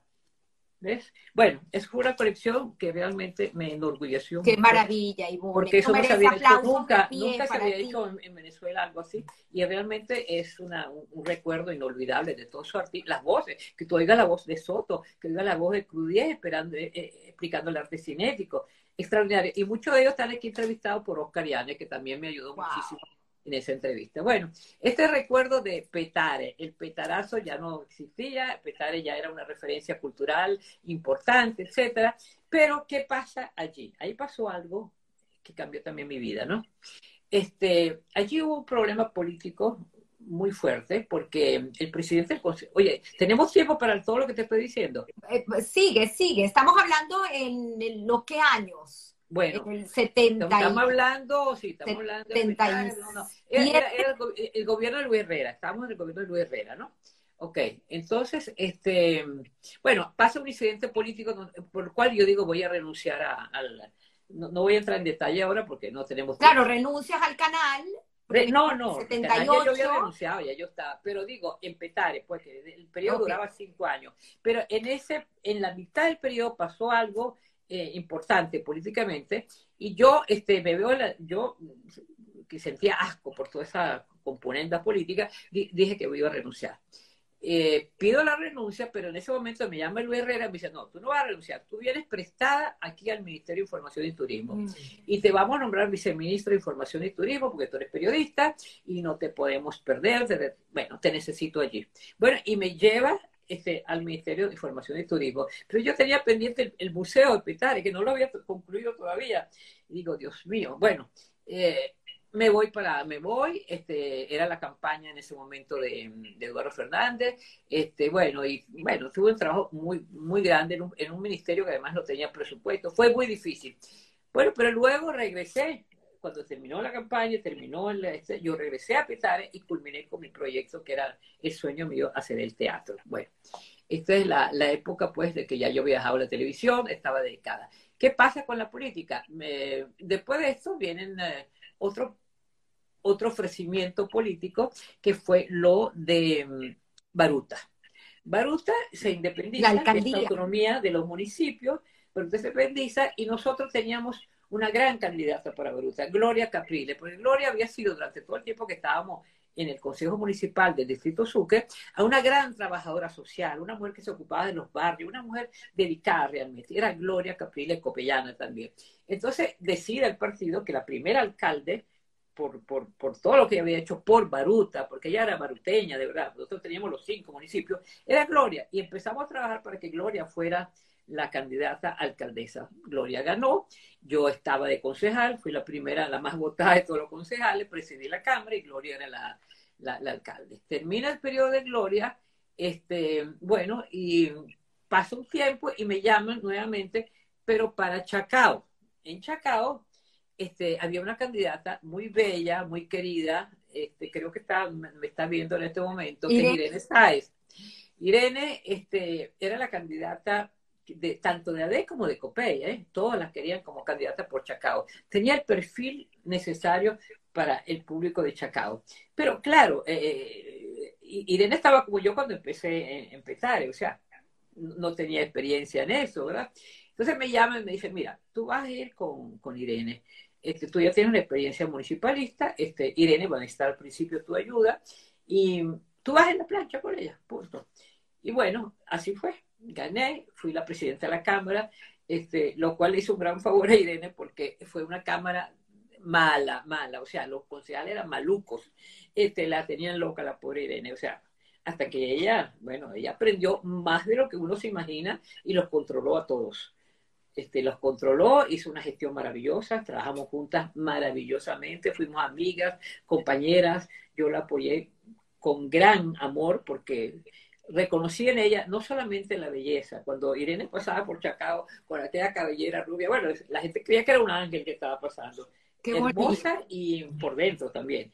Y además inteligente. Entonces, cuando la gente me dice, bueno, porque Irene es bella, pero no es inteligente, yo le digo, no, están equivocadísimos. Irene es una mujer inteligentísima. Yo he trabajado al lado de ella y sé lo inteligente, cuatro años al lado de sé lo inteligente que es. Y lo hizo muy bien, de verdad que sí.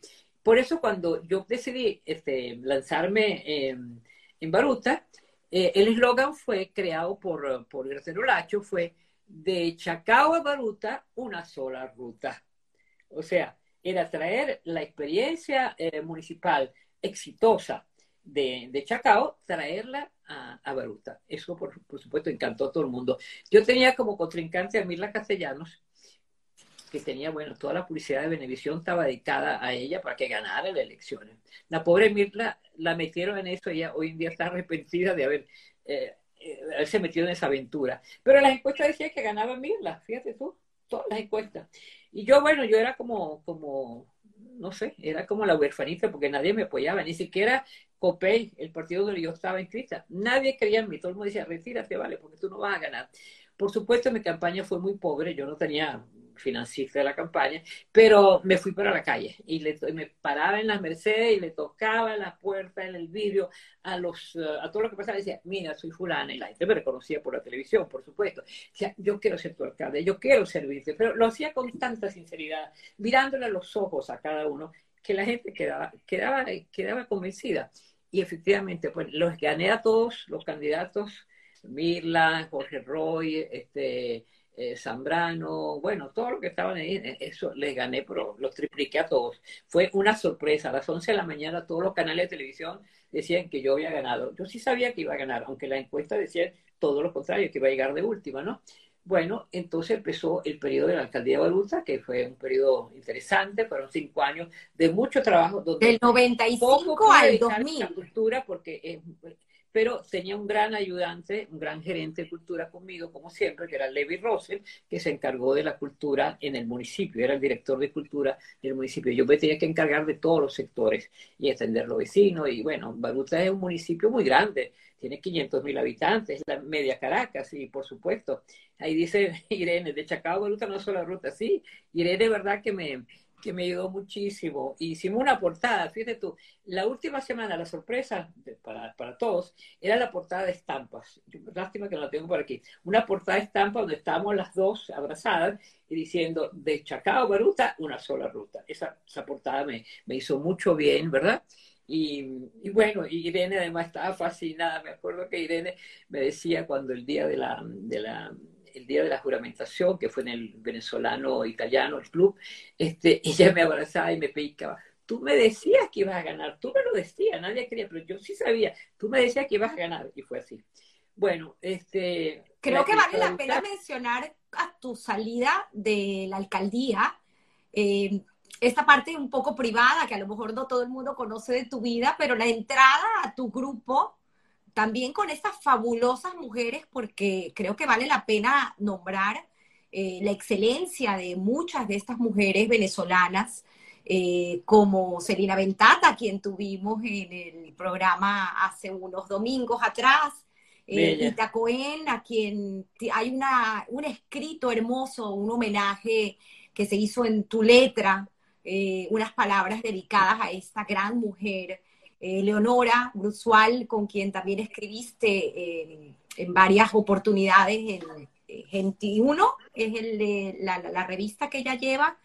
Pues este grupo de las Cuaimas, que creo que, que son las mujeres extraordinarias, eh, bueno, la querida Marianne Con, que ya no nos acompaña, pero creo que, que es rescatar, pues, esa Venezuela, esa Venezuela de ímpetu, esa Venezuela de mujeres extraordinarias, como bien lo dijiste Irene, que probablemente nos esté también escuchando, Mirla, la primerísima, gente que no solamente estuvo con esa oportunidad o esa ventana de comunicación a través de su arte, que era en ese momento lo que ustedes hacían, pero que iba más allá de esa, esa vocación de servicio, más bien, es lo que, lo que puedo rescatar, ¿no? Esa vocación de, de, dar eh, por este país, pues todo lo que, lo que uno podía en ese momento, y más en el área de la cultura, que era el área que ustedes estaban dedicadas, y además, pues tu posgrado, porque no lo hemos mencionado, pero eres una mujer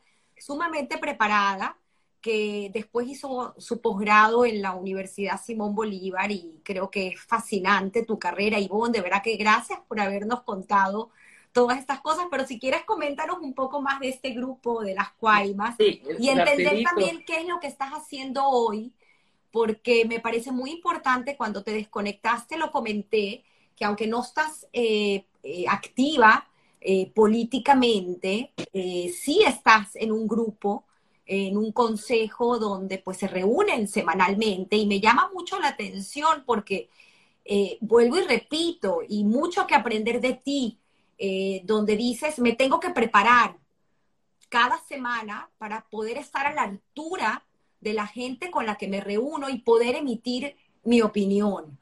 Creo que es algo que rescato de ti porque, vuelvo y repito, nos das lecciones de vida de que las cosas cuando se hacen se tienen que hacer bien y de la mejor forma y ser preparado para poder emitir un juicio, un juicio de valor.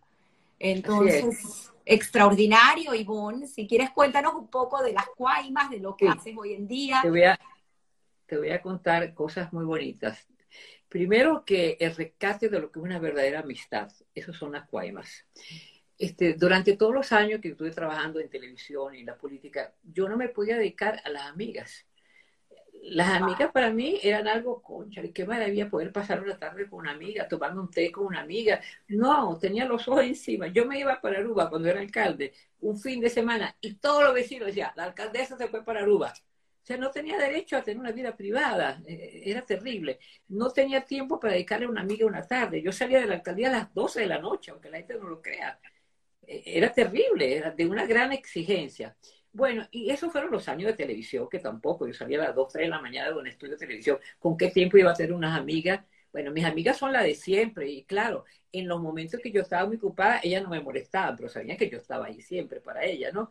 Son amigas de toda una vida. Este, y luego otras que entraron en mi camino, como el caso de Irene, de Ligia Sáez, de, bueno, las hermanas de Irene, que lo acepto como familia mía, porque los Sáez son medio familia también lejana de, de, ¿no? Bueno, entonces hay gente que se incorporó a mi vida después y, a quien yo quiero muchísimo y la siento muy cercana, pero no me pude dedicar a las amigas durante todo ese tiempo. Entonces, ¿qué pasó? Cuando yo salgo de, de la de la segundo, o sea, yo hago cinco años en, eh, en Baruta me, no tenía ganas de ir a la reelección, pero el grupo, el equipo que me acompañaba, me rogaba que siguiese. Era como un compromiso con el equipo. Y la verdad que yo no quería, yo no creo en, que la gente tiene que repetir, no, creo en eso. Pero lo hice más que todo por ellos. Y enfrenté a un joven que, que me pareció al principio que era bueno. Capriles, Enrique Capriles. Bueno, el tiempo me dijo que era decepcionante y todos saben, a mí no me gusta hablar mal de nadie, pero eh, Enrique Capriles fue eh, una persona que fue muy negativa, muy negativa en la política y que a mí me hizo una campaña muy sucia, muy sucia para que yo no ganara la reelección. Porque uno puede competir, pero no puede, no puede atacar de una forma tan, tan sucia al contrincante. Hay que tener altura en todo en la vida. Y él no tuvo altura. Tan poca altura tuvo que cuando yo le entrego la, la memoria y cuenta, y él había revisado las cifras y todo, o sea, le entregó toda la que es la las cuentas de todo lo que yo estaba dejando en los bancos, un superávit increíble. Yo he hecho una labor, pero tremenda, con, con, con, la, con el, servicio autónomo del CEMAT, o sea, que era un modelo de cómo de, de recolección de impuestos, ¿no? Y de verdad tenía un superávit el municipio. Y, yo le, y él había firmado que había recibido todas las cuentas de los bancos, todo, todo eso.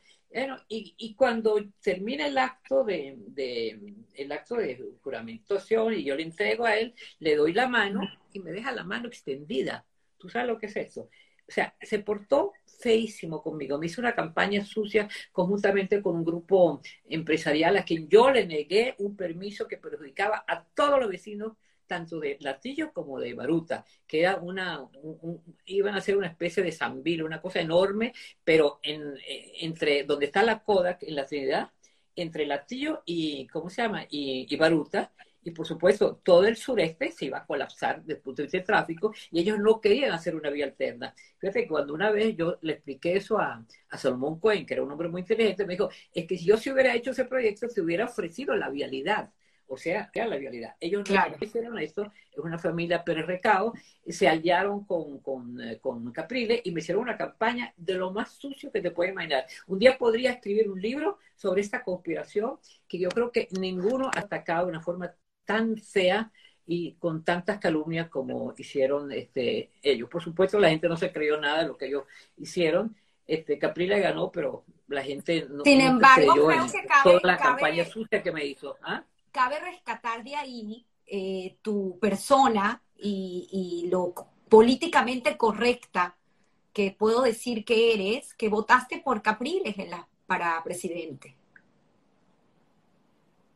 Sí, Caprile, Caprile estaba diputado y me acuerdo que yo le dije una oportunidad, eh, Enrique, sigue como diputado por Barucia Lacillo, por circuito, yo sigo a término ese periodo y me ayuda desde el Congreso. Él se me quedó viendo, me acuerdo fue un día en el Robin en que había una reunión, no sé de qué tipo, y me dijo, no sé, lo voy a pensar, pero él tenía, él quería ser alcalde porque él sabía que esa era, eh, la ambición de él era ser presidente, por supuesto, ¿no? Iba a ser gobernador, de gobernador, este, candidato presidencial, ganó, y no cobró. Eso es solo, se lo estamos reclamando todos los, eh, todos los venezolanos, porque yo, que no era amiga Capriles, voté por él. Me puse un pañuelo en la nariz y voté por él, porque quería salir de, de, lo que estamos viviendo, ¿verdad? Sin embargo, él no cobró. Él ganó y no cobró. Lo cual no hubiera hecho nunca una Irene Sáez si hubiera ganado las elecciones cuando, cuando ella fue candidata presidencial, porque tenía más, más, más peso, ¿ok? Temas de la política. Vamos, ahora a las cuaimas, vamos a, vamos a dejar el capítulo político, que tiene mucho anécdotas, por supuesto, este, y vamos a las cuaimas. Digo que es el rescate de la amistad, las cuaimas. Los cuaimas somos un grupo, como yo te decía, yo no, no tenía tiempo de tener amigas, y, pero cuando dejo la alcaldía y me dedico más bien a mis padres, que estaban muy enfermos ambos, tuve la, el honor, la, el privilegio de poder estar al lado de ellos, cada uno con siete años de diferencia cuando se murieron. Los cuidé, los protegí, estuve al lado de ellos en el momento de su muerte. Esto es algo que yo nunca, nunca olvido, porque tú sabes cosas terribles, Tamara, que se muera un familiar tuyo y tú pienses que tienes facturas pendientes con ese familiar. Eso es terrible. Entonces yo me siento en paz porque yo los cuidé, los amé, les di tanto amor hasta que se murieron, que bendigo a Dios que esos diez años me lo dejaron dedicar a mis padres y no tuve actividad política, gracias a Dios. Pero en ese tiempo empezaron a llamarme un grupo de, de, de personas maravillosas que cada una se destaca en lo que hace, no hay envidias, no hay, es, es, es, un placer reunirnos, ¿no? Porque es una terapia, es una terapia que hacemos. Y son Dita Cohen, que es un ser increíble, no puedo describirte la humanidad de Dita, cómo ha hecho una familia tan hermosa, la humildad, la generosidad, la cultura, eh, eh, le gusta el teatro. bueno, estar al lado de ella es aprender cada vez más de lo que es una familia, de cómo conservar un grupo familiar.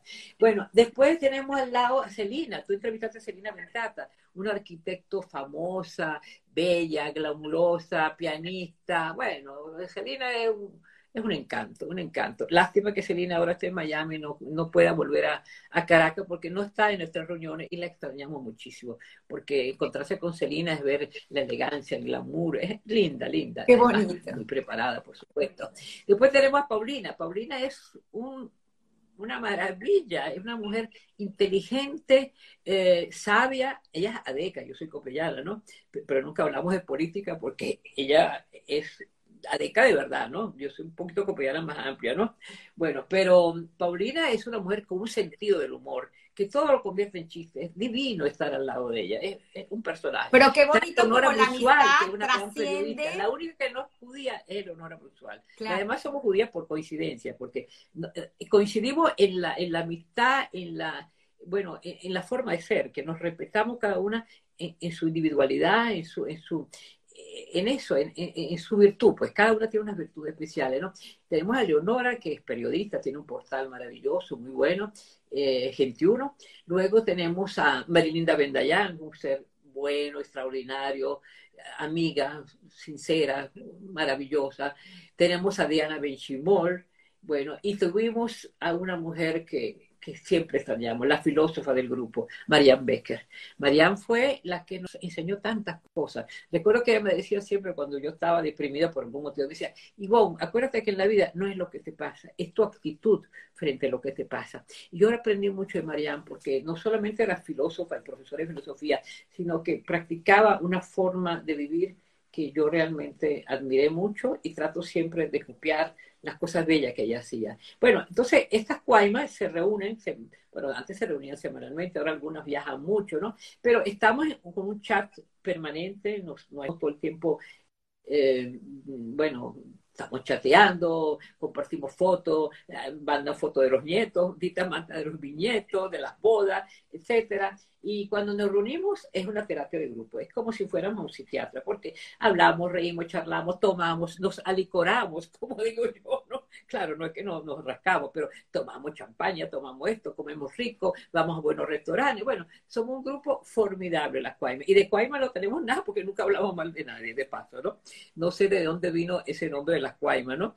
pero no somos Cuaima de verdad para nada. Bueno, pero rescatamos el sentido de la amistad, de la solidaridad, y de lo que se puede ser unas mujeres inteligentes, unidas, sin envidia, sin sentido de competencia, porque hay algo que yo siempre cultivo en la vida. Yo admiro la belleza de las otras mujeres, así como admiré a Irene en su belleza, su inteligencia. Bueno, yo admiro también la mujer inteligente y lo reconozco.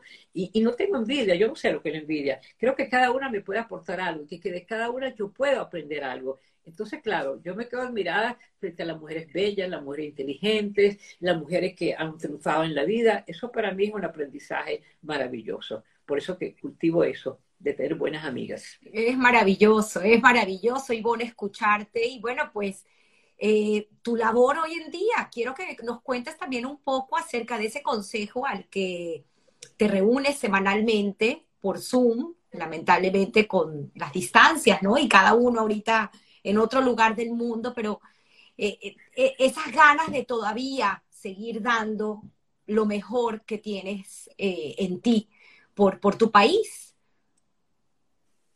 Sí, por mi país yo doy todo. Yo me siento súper venezolana, aunque en estos días recibí el pasaporte español. Ah, por ahí lo iba a tener para enseñarlo, pero el cual me siento orgullosa porque que lo merece. estoy reivindicando mi derecho como yo soy Calderón, familia española, bueno, estoy reivindicando mi derecho a tener mi pasaporte español. Aquí tengo mi pasaporte, hoy en día me llegó, soy venezolana, tengo pasaporte venezolano, esto, y, y bueno, mi origen es griego, aunque nací en Siria, cosa que no me gusta para nada, pero bueno, son casualidades de la vida, ¿no? Eh, ese, ese nacimiento en Siria me perjudica mucho porque Estados Unidos considera a Siria como un país terrorista, ¿no? Y cuando ven Siria, nacimiento en Siria, ¿no? Pero a todos tengo que decirle, bueno, pero me fui de Siria a los cuatro años, no tuve tiempo de ser terrorista.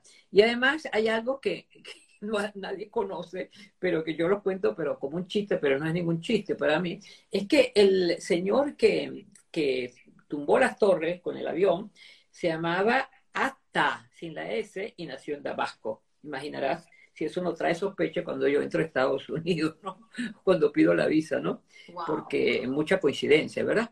Bueno, pero estas son cosas de la vida que, bueno, que le enseñan también a uno a, bueno, a que uno le pueden pasar estas coincidencias, ¿verdad? Es así, pero sin embargo con Venezuela pues te pasa todo lo contrario y a pesar de no haber nacido en ese país, sientes que tienes mucho por darle y eso habla espectacularmente bien de ti. Y por eso quisiera que nos contaras un poco acerca de tu labor eh, en OTCA.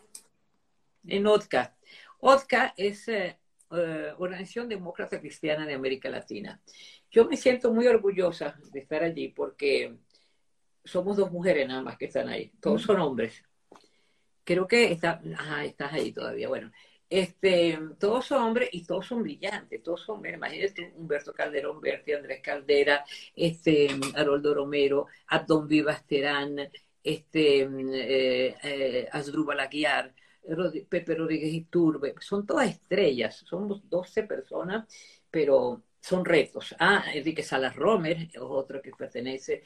Bueno, y entonces nosotros nos reunimos todos, antes eran los miércoles, los jueves.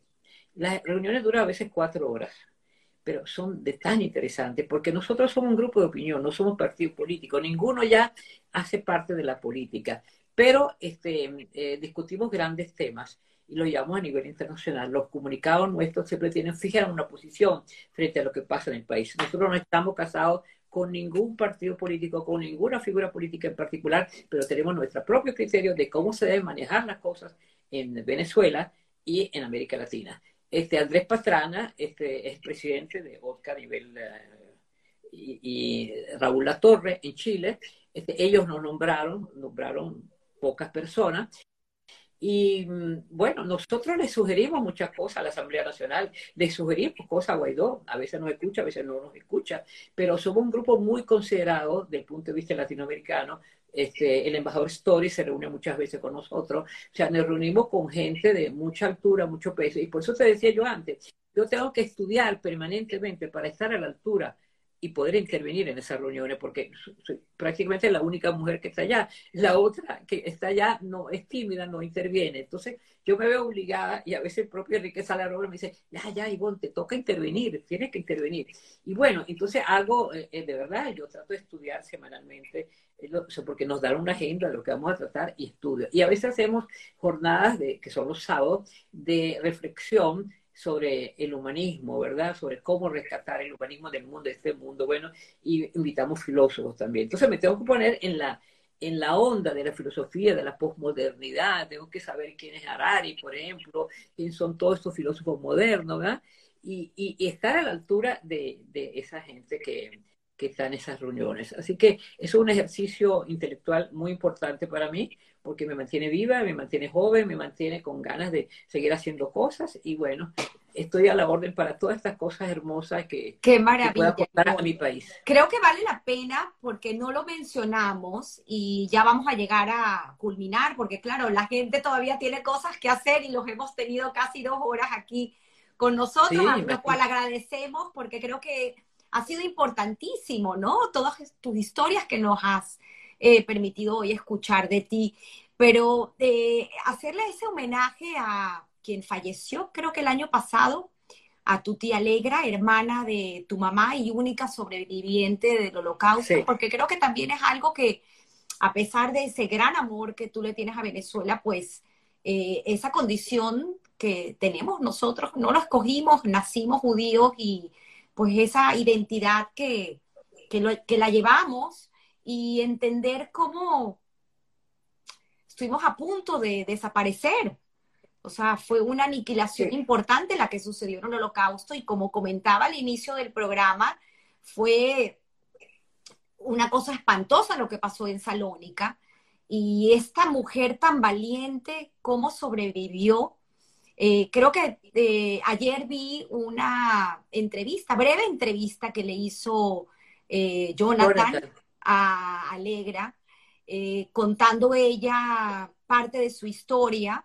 Eh, aparte que creo que tú me mencionaste que está documentada en, un libro, eh, hay un capítulo donde ella describe cómo fue su vida en Salónica y cómo, cómo sobrevivió, ¿no? O sea, un capítulo que tendríamos que hacer todo un programa dedicado a ella, pero una de las cosas que me, que me llamó muchísimo la atención, y ahí sí quiero que tú la cuentes, es que ella era la encargada en el Auschwitz de hacer, de coser los paracaídas.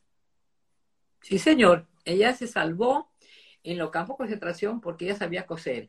Y la bueno, la contrataron, no, la pusieron a, a, coser los paracaídas, imagínate tú. Y con eso se ganaba un plato de sopa. Y el plato de sopa ella volvía a la, donde ella estaba, el campamento, donde ella dormía con no sé cuántas mujeres, una encima de la, otra, llevaba un platico de sopa y, le daba una cucharita a cada una, porque ella no, ella no se sentía feliz de comerse un plato de sopa ella sola y no repartirla con sus compañeras de donde estaba, ¿no? Y bueno, este, la tía Alegre es eh, sobreviviente en todos los aspectos, fue sobreviviente en todos los aspectos, que nos dio un ejemplo a todos de lo que es la sobrevivencia en cualquier oportunidad de la vida Mi hermana Germaine, por ejemplo, que falleció el año pasado, sobrevivió a la muerte de su hijo, que murió de leucemia a los, a los 27 años. Y sobrevivió, porque es duro eso de perder un hijo, durísimo. Y Patri era mi ahijado. Bueno, y todos sobrevivimos con su dolor, ¿verdad? Ahora, este, el ejemplo de Tía Alegre es maravilloso, porque que una niña de 18 años que la saquen de su casa con su familia y ve como su madre, sus hermanas, entran a la cámara de gas. O sea, apenas llegan, le dicen, tome un jabón y vaya a bañarse. Y no era un baño, era entrar en un sitio donde le pasaban eh, gas y, ahí terminaba asfixiada. Y él mismo tenía que sacar los cadáveres de sus familiares. Esto es algo, algo que incontable. Cuando la tía Alegre, que poco hablaba de esto, porque si tenía algo rico y, maravilloso en su personalidad, que no tenía odios. Mi mm. tía Alegre nunca odió, nunca me habló mal de nadie, nunca, nunca. Ella perdonó, perdonó. Y nos enseñó la lección del perdón como una gran virtud, como algo que da paz en el alma. saber perdonar da mucha paz. Y nos contaba las cosas cuando nosotros la obligábamos a que lo contara, porque queríamos el ejemplo, queríamos saber qué realmente había pasado, porque debíamos transmitir además como generación que, que había tenido familiares que se habían ido en, en, Auschwitz, en todos esos campos de concentración, teníamos que seguir con esta, con esta historia. Yo la sigo diciendo esa historia, la sigo gritando al mundo, no hay que olvidar, no hay que olvidar, para que no pase más nunca algo como esto, ¿ves? A mí me costó mucho ir a Alemania, por ejemplo. Yo cuando fui a Alemania por primera vez, bueno, una sola vez fui, fui muy disgustada. Yo no quería ir a Alemania. Y me acuerdo que mi tía me dijo, ¿y por qué no vas a ir a Alemania? Conoce Alemania. Eso es otra cosa hoy en día. Y fui a Alemania. Y fui a Nuremberg. Fui a Nuremberg porque yo quería ver dónde había sido el proceso de Nuremberg. Y encontré que en Navidad Nuremberg es una ciudad preciosa. Había, bueno, la cosa de Navidad bellísima y todo. Pero yo quería ir a Nuremberg para enfrentarme con eso, ¿no? Era una cosa que yo necesitaba. Bueno, este la tía Alegre fue un personaje maravilloso porque no solamente sobrevivió a los campos de concentración, sobrevivió a la muerte de su esposo y de su único hijo, Salvador Saías, de su único hijo, que ella fue desde Caracas a enterrar. Fue a verlo en las últimas 48 horas de su vida y luego poder enterrarlo. Ya una mujer casi de 90 años. Sobrevivió, se quedó viviendo en Miami unos años hasta que falleció el año pasado. Bueno, mi tía Alegre fue todo para mí. Después de mi madre, mi tía Alegre es mi ídolo, es mi ejemplo de vida, es, todo, es todo de verdad. La admiré muchísimo. La quiero todavía y rezo por ella todas las noches que Dios la tenga pues siempre a su lado, junto a mi madre, junto a mi padre y junto a todo lo que se han ido de mi familia. Siempre. Soy mi hermana Germaine. ¿Ah? No, sigue, sigue. Por eso tu hermana Germaine. No, digo que, digo que Alegre ha sido pues el símbolo que ha quedado en la familia de lo que es la sobrevivencia, de lo que es la lucha, de lo que es la capacidad de perdón, de lo que es la humildad. Y mm, era muy inteligente. Mi tía Alegre era, era bueno, tan inteligente como tu madre, porque yo, yo admiro mucho a tu mamá, que la edad que tiene tiene una lucidez increíble y, maneja las redes con una facilidad que, yo no, entiendo cómo lo hace. Pero bueno, tiene una hija inteligente que seguramente yo sé que tú eres muy buena. Gracias, gracias. mi yo y bueno, yo, te he visto, yo te he visto como cuida a tu mamá, como va. Gracias. Yo, te he visto en esto. A Germaine, pues. mucho como yo, yo tenía con mi mamá, que la mimaba como una bebé. Yo le decía, yo soy tu mamá, yo ahora soy tu mamá. Porque es que cuando lo, nuestros padres envejecen, nosotros nos convertimos en los padres de ellos. Es así, mentira. Pero los, tomamos a cara como si fueran nuestros hijos y los regañamos y los mimamos. Bueno, eh, eh, eh, tener un padre mayor es una experiencia maravillosa y poder cuidarlo y decir, se fue en paz, yo lo cuidé, le di amor, es, muy hermoso, me da mucha paz, por lo menos a mí me da mucha paz. Muchas gracias. Yo quisiera que así fuese mi hijo conmigo hasta el final. O sea, creo que sí lo va a hacer porque Jonathan tiene unos sentimientos maravillosos, tiene una gran sensibilidad y por supuesto yo estoy muy agradecida de haberlo tenido y de que él sea como es y que haya asimilado los principios que aprendió en su casa de su papá y de su mamá. ¿Ok? Claro, claro. Mira, Rosana me está diciendo que tenemos que hacer otro programa contigo porque tienes muchísimo oh. que escuchar y aprender de ti. Es así, Rosana, estoy de acuerdo. Hay muchísimo más que sacarle a Ivonne porque es una mujer encantadora, con una conversación y con una cultura y con tanto por, por dar. De verdad que es un, honor tenerte.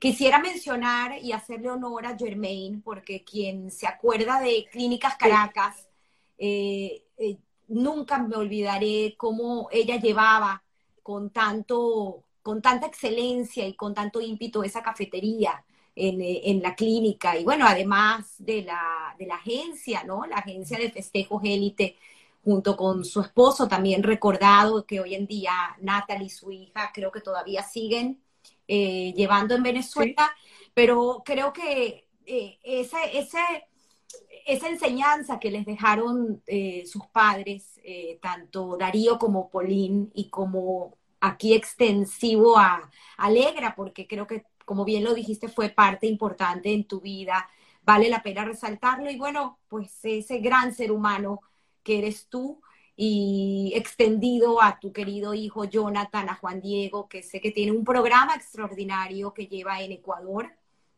donde también realiza entrevistas fabulosas. Bien lo dijiste, es eh, abogado y además eh, psicólogo, psicoanalista.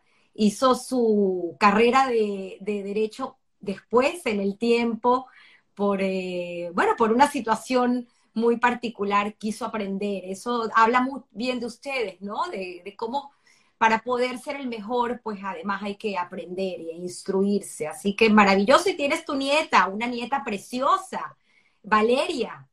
Así es, así es, así es también. Bueno, tenista. La familia cuando crecen da muchas satisfacciones, ¿verdad? Qué bonito. Este, ¿qué te puedo decir? Este, somos una familia pequeña hoy en día. Y siempre la tía Alegre decía, Ivonne me decía cuando yo la visitaba en Miami, me decía, Ivonne, tenemos que estar unidos, somos una familia tan pequeñita, tenemos que estar unidos. Cuando veía que había alguna eh, diferencia con algún miembro de la familia, ya insistía en la unión familiar. Y esto es hermoso, yo, yo también, yo, yo pienso que la familia tiene que estar unida por encima de lo que es el dinero, la herencia, etcétera, etcétera. Todo eso no, eso no sirve para nada. Nosotros venimos sin nada y tenemos que irnos sin nada. Y estar conscientes de eso.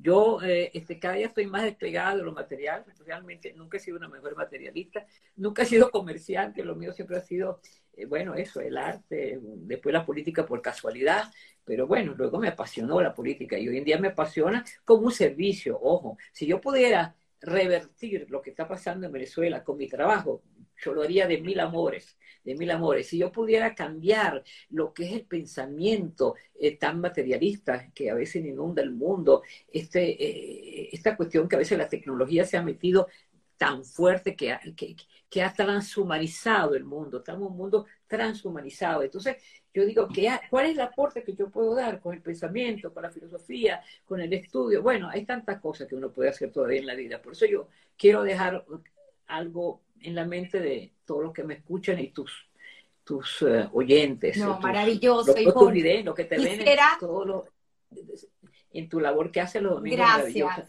Quiero decirles que no hay edad para retirarse. No hay edad para decir hasta aquí llegué estamos vivos hasta que tengamos la necesidad de transmitir conocimientos, de aprender, sobre todo de aprender y transmitir. Yo, por ejemplo, hoy en día estoy dedicada a darle clases a cualquier niña que me diga, estoy mal en tal materia. Lo hago con mi nieta, por ejemplo, que está en la universidad y que, bueno, viene de un bachillerato quizás no tan bueno, ¿no? Como el que yo viví, ¿no? Entonces, darle clase de filosofía, darle clase de historia del arte. Entonces, me hace mucha gracia porque a veces me dice, sacamos 18 en historia del arte. Y ella me dice, sacamos. Digo, pero qué bueno qué que, yo te ayudé, ¿no? bueno, y a veces vienen, este eh, nietas de, mi esposo y entonces quieren aprender italiano, lo de clase de italiano. O sea, yo estoy lista para enseñar gratuitamente a todos los que quieran aprender. Y creo que eh, uno tiene que aportar siempre en la vida. Todos podemos aportar. La que sepa cocinar tiene que enseñar a cocinar. La que sepa, eh, no sé, de alguna materia tiene que enseñar. Todos debemos dejar una huella. La huella tenemos que ser trascendentes. O sea, trascendentes no para que nos recuerden con gloria, no, para decir, como mi madre. Mi madre dejó una huella trascendente, sin ser una mujer preparada ni culta, pero inteligentísima. Y una dama, una lady. Mi mamá era una lady. Yo siempre decía, mamá, tú fuiste condesa en alguna, en alguna reencarnación de tu vida, pues yo creo en una reencarnación. Y decía, ahí está Rosana, que conoció bien con Getty a, mi mamá. Mi mamá era una condesa y cultivó la bondad y la generosidad y el dar, el dar que bueno, para mí es un ejemplo permanente. Ella daba, ella daba, y creo que todos estamos en la necesidad de dar porque es lo único que nos queda, haber dado y haber aportado en esta en este recorrido que hacemos por lo que llamamos vida.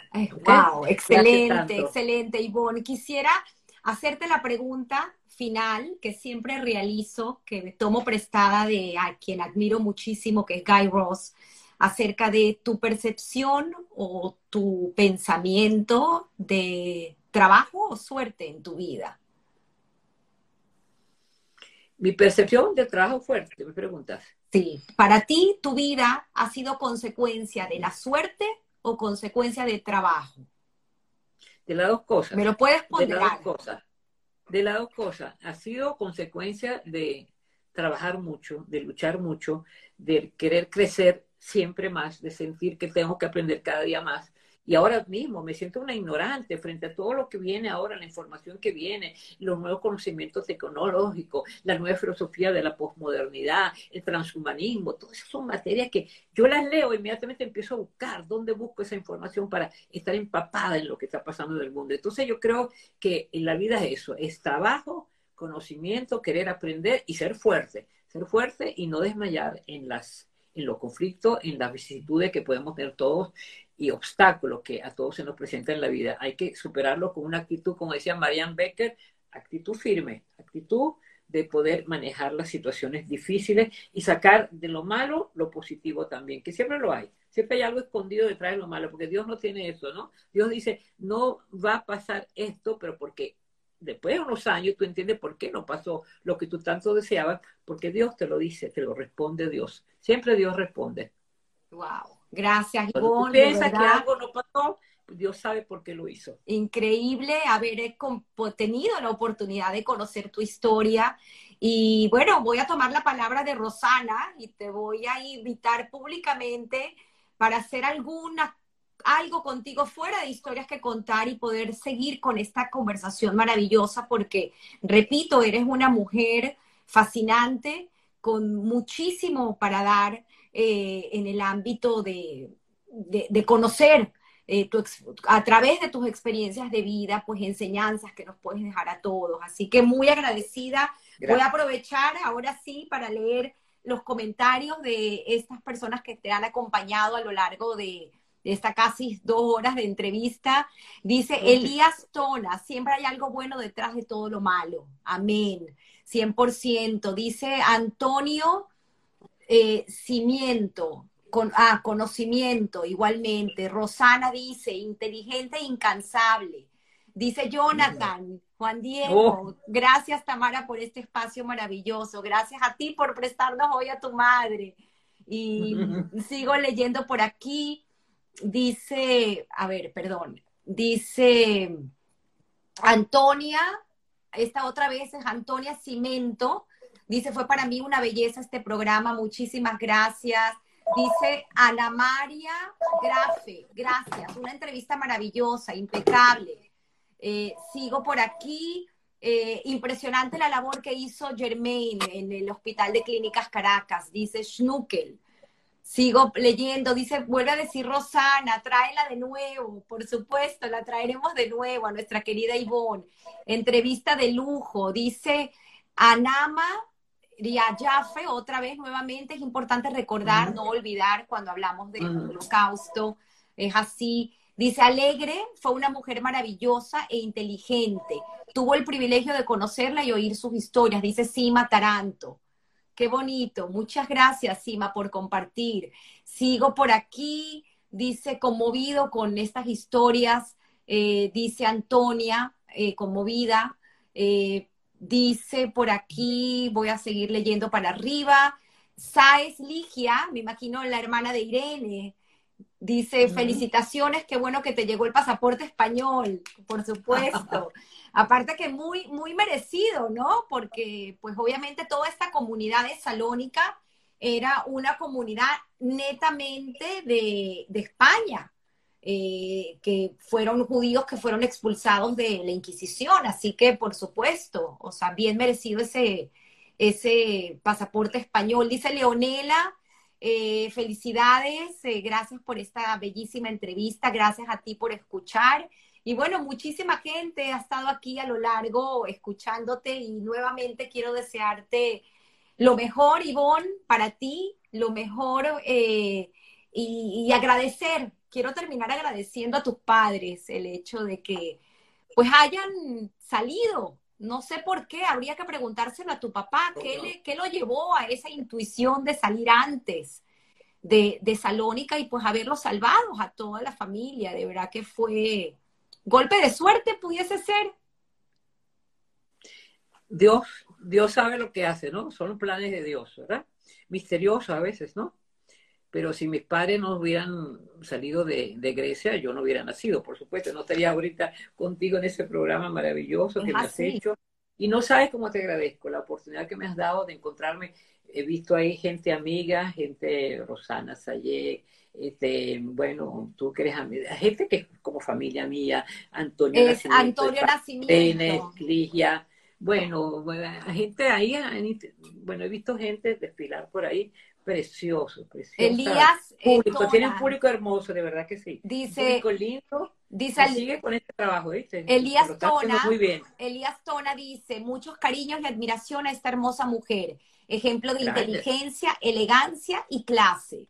Saludos a mi querido amigo Juan Diego. Bueno, la villana de la telenovela creo que es más que villana, nos dejas, eh, repito, con muchísimo conocimiento que, no, que nos regalaste el día de hoy, así que lecciones de vida. Gracias, Ivonne.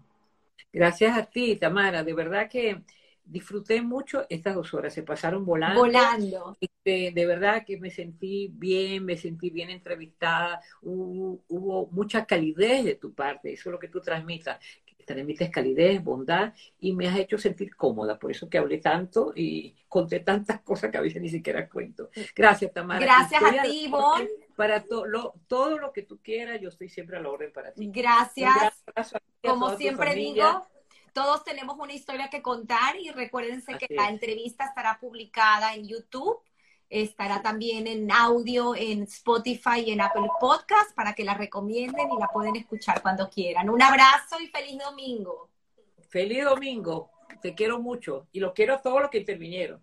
Los queremos. Bye bye. Amén.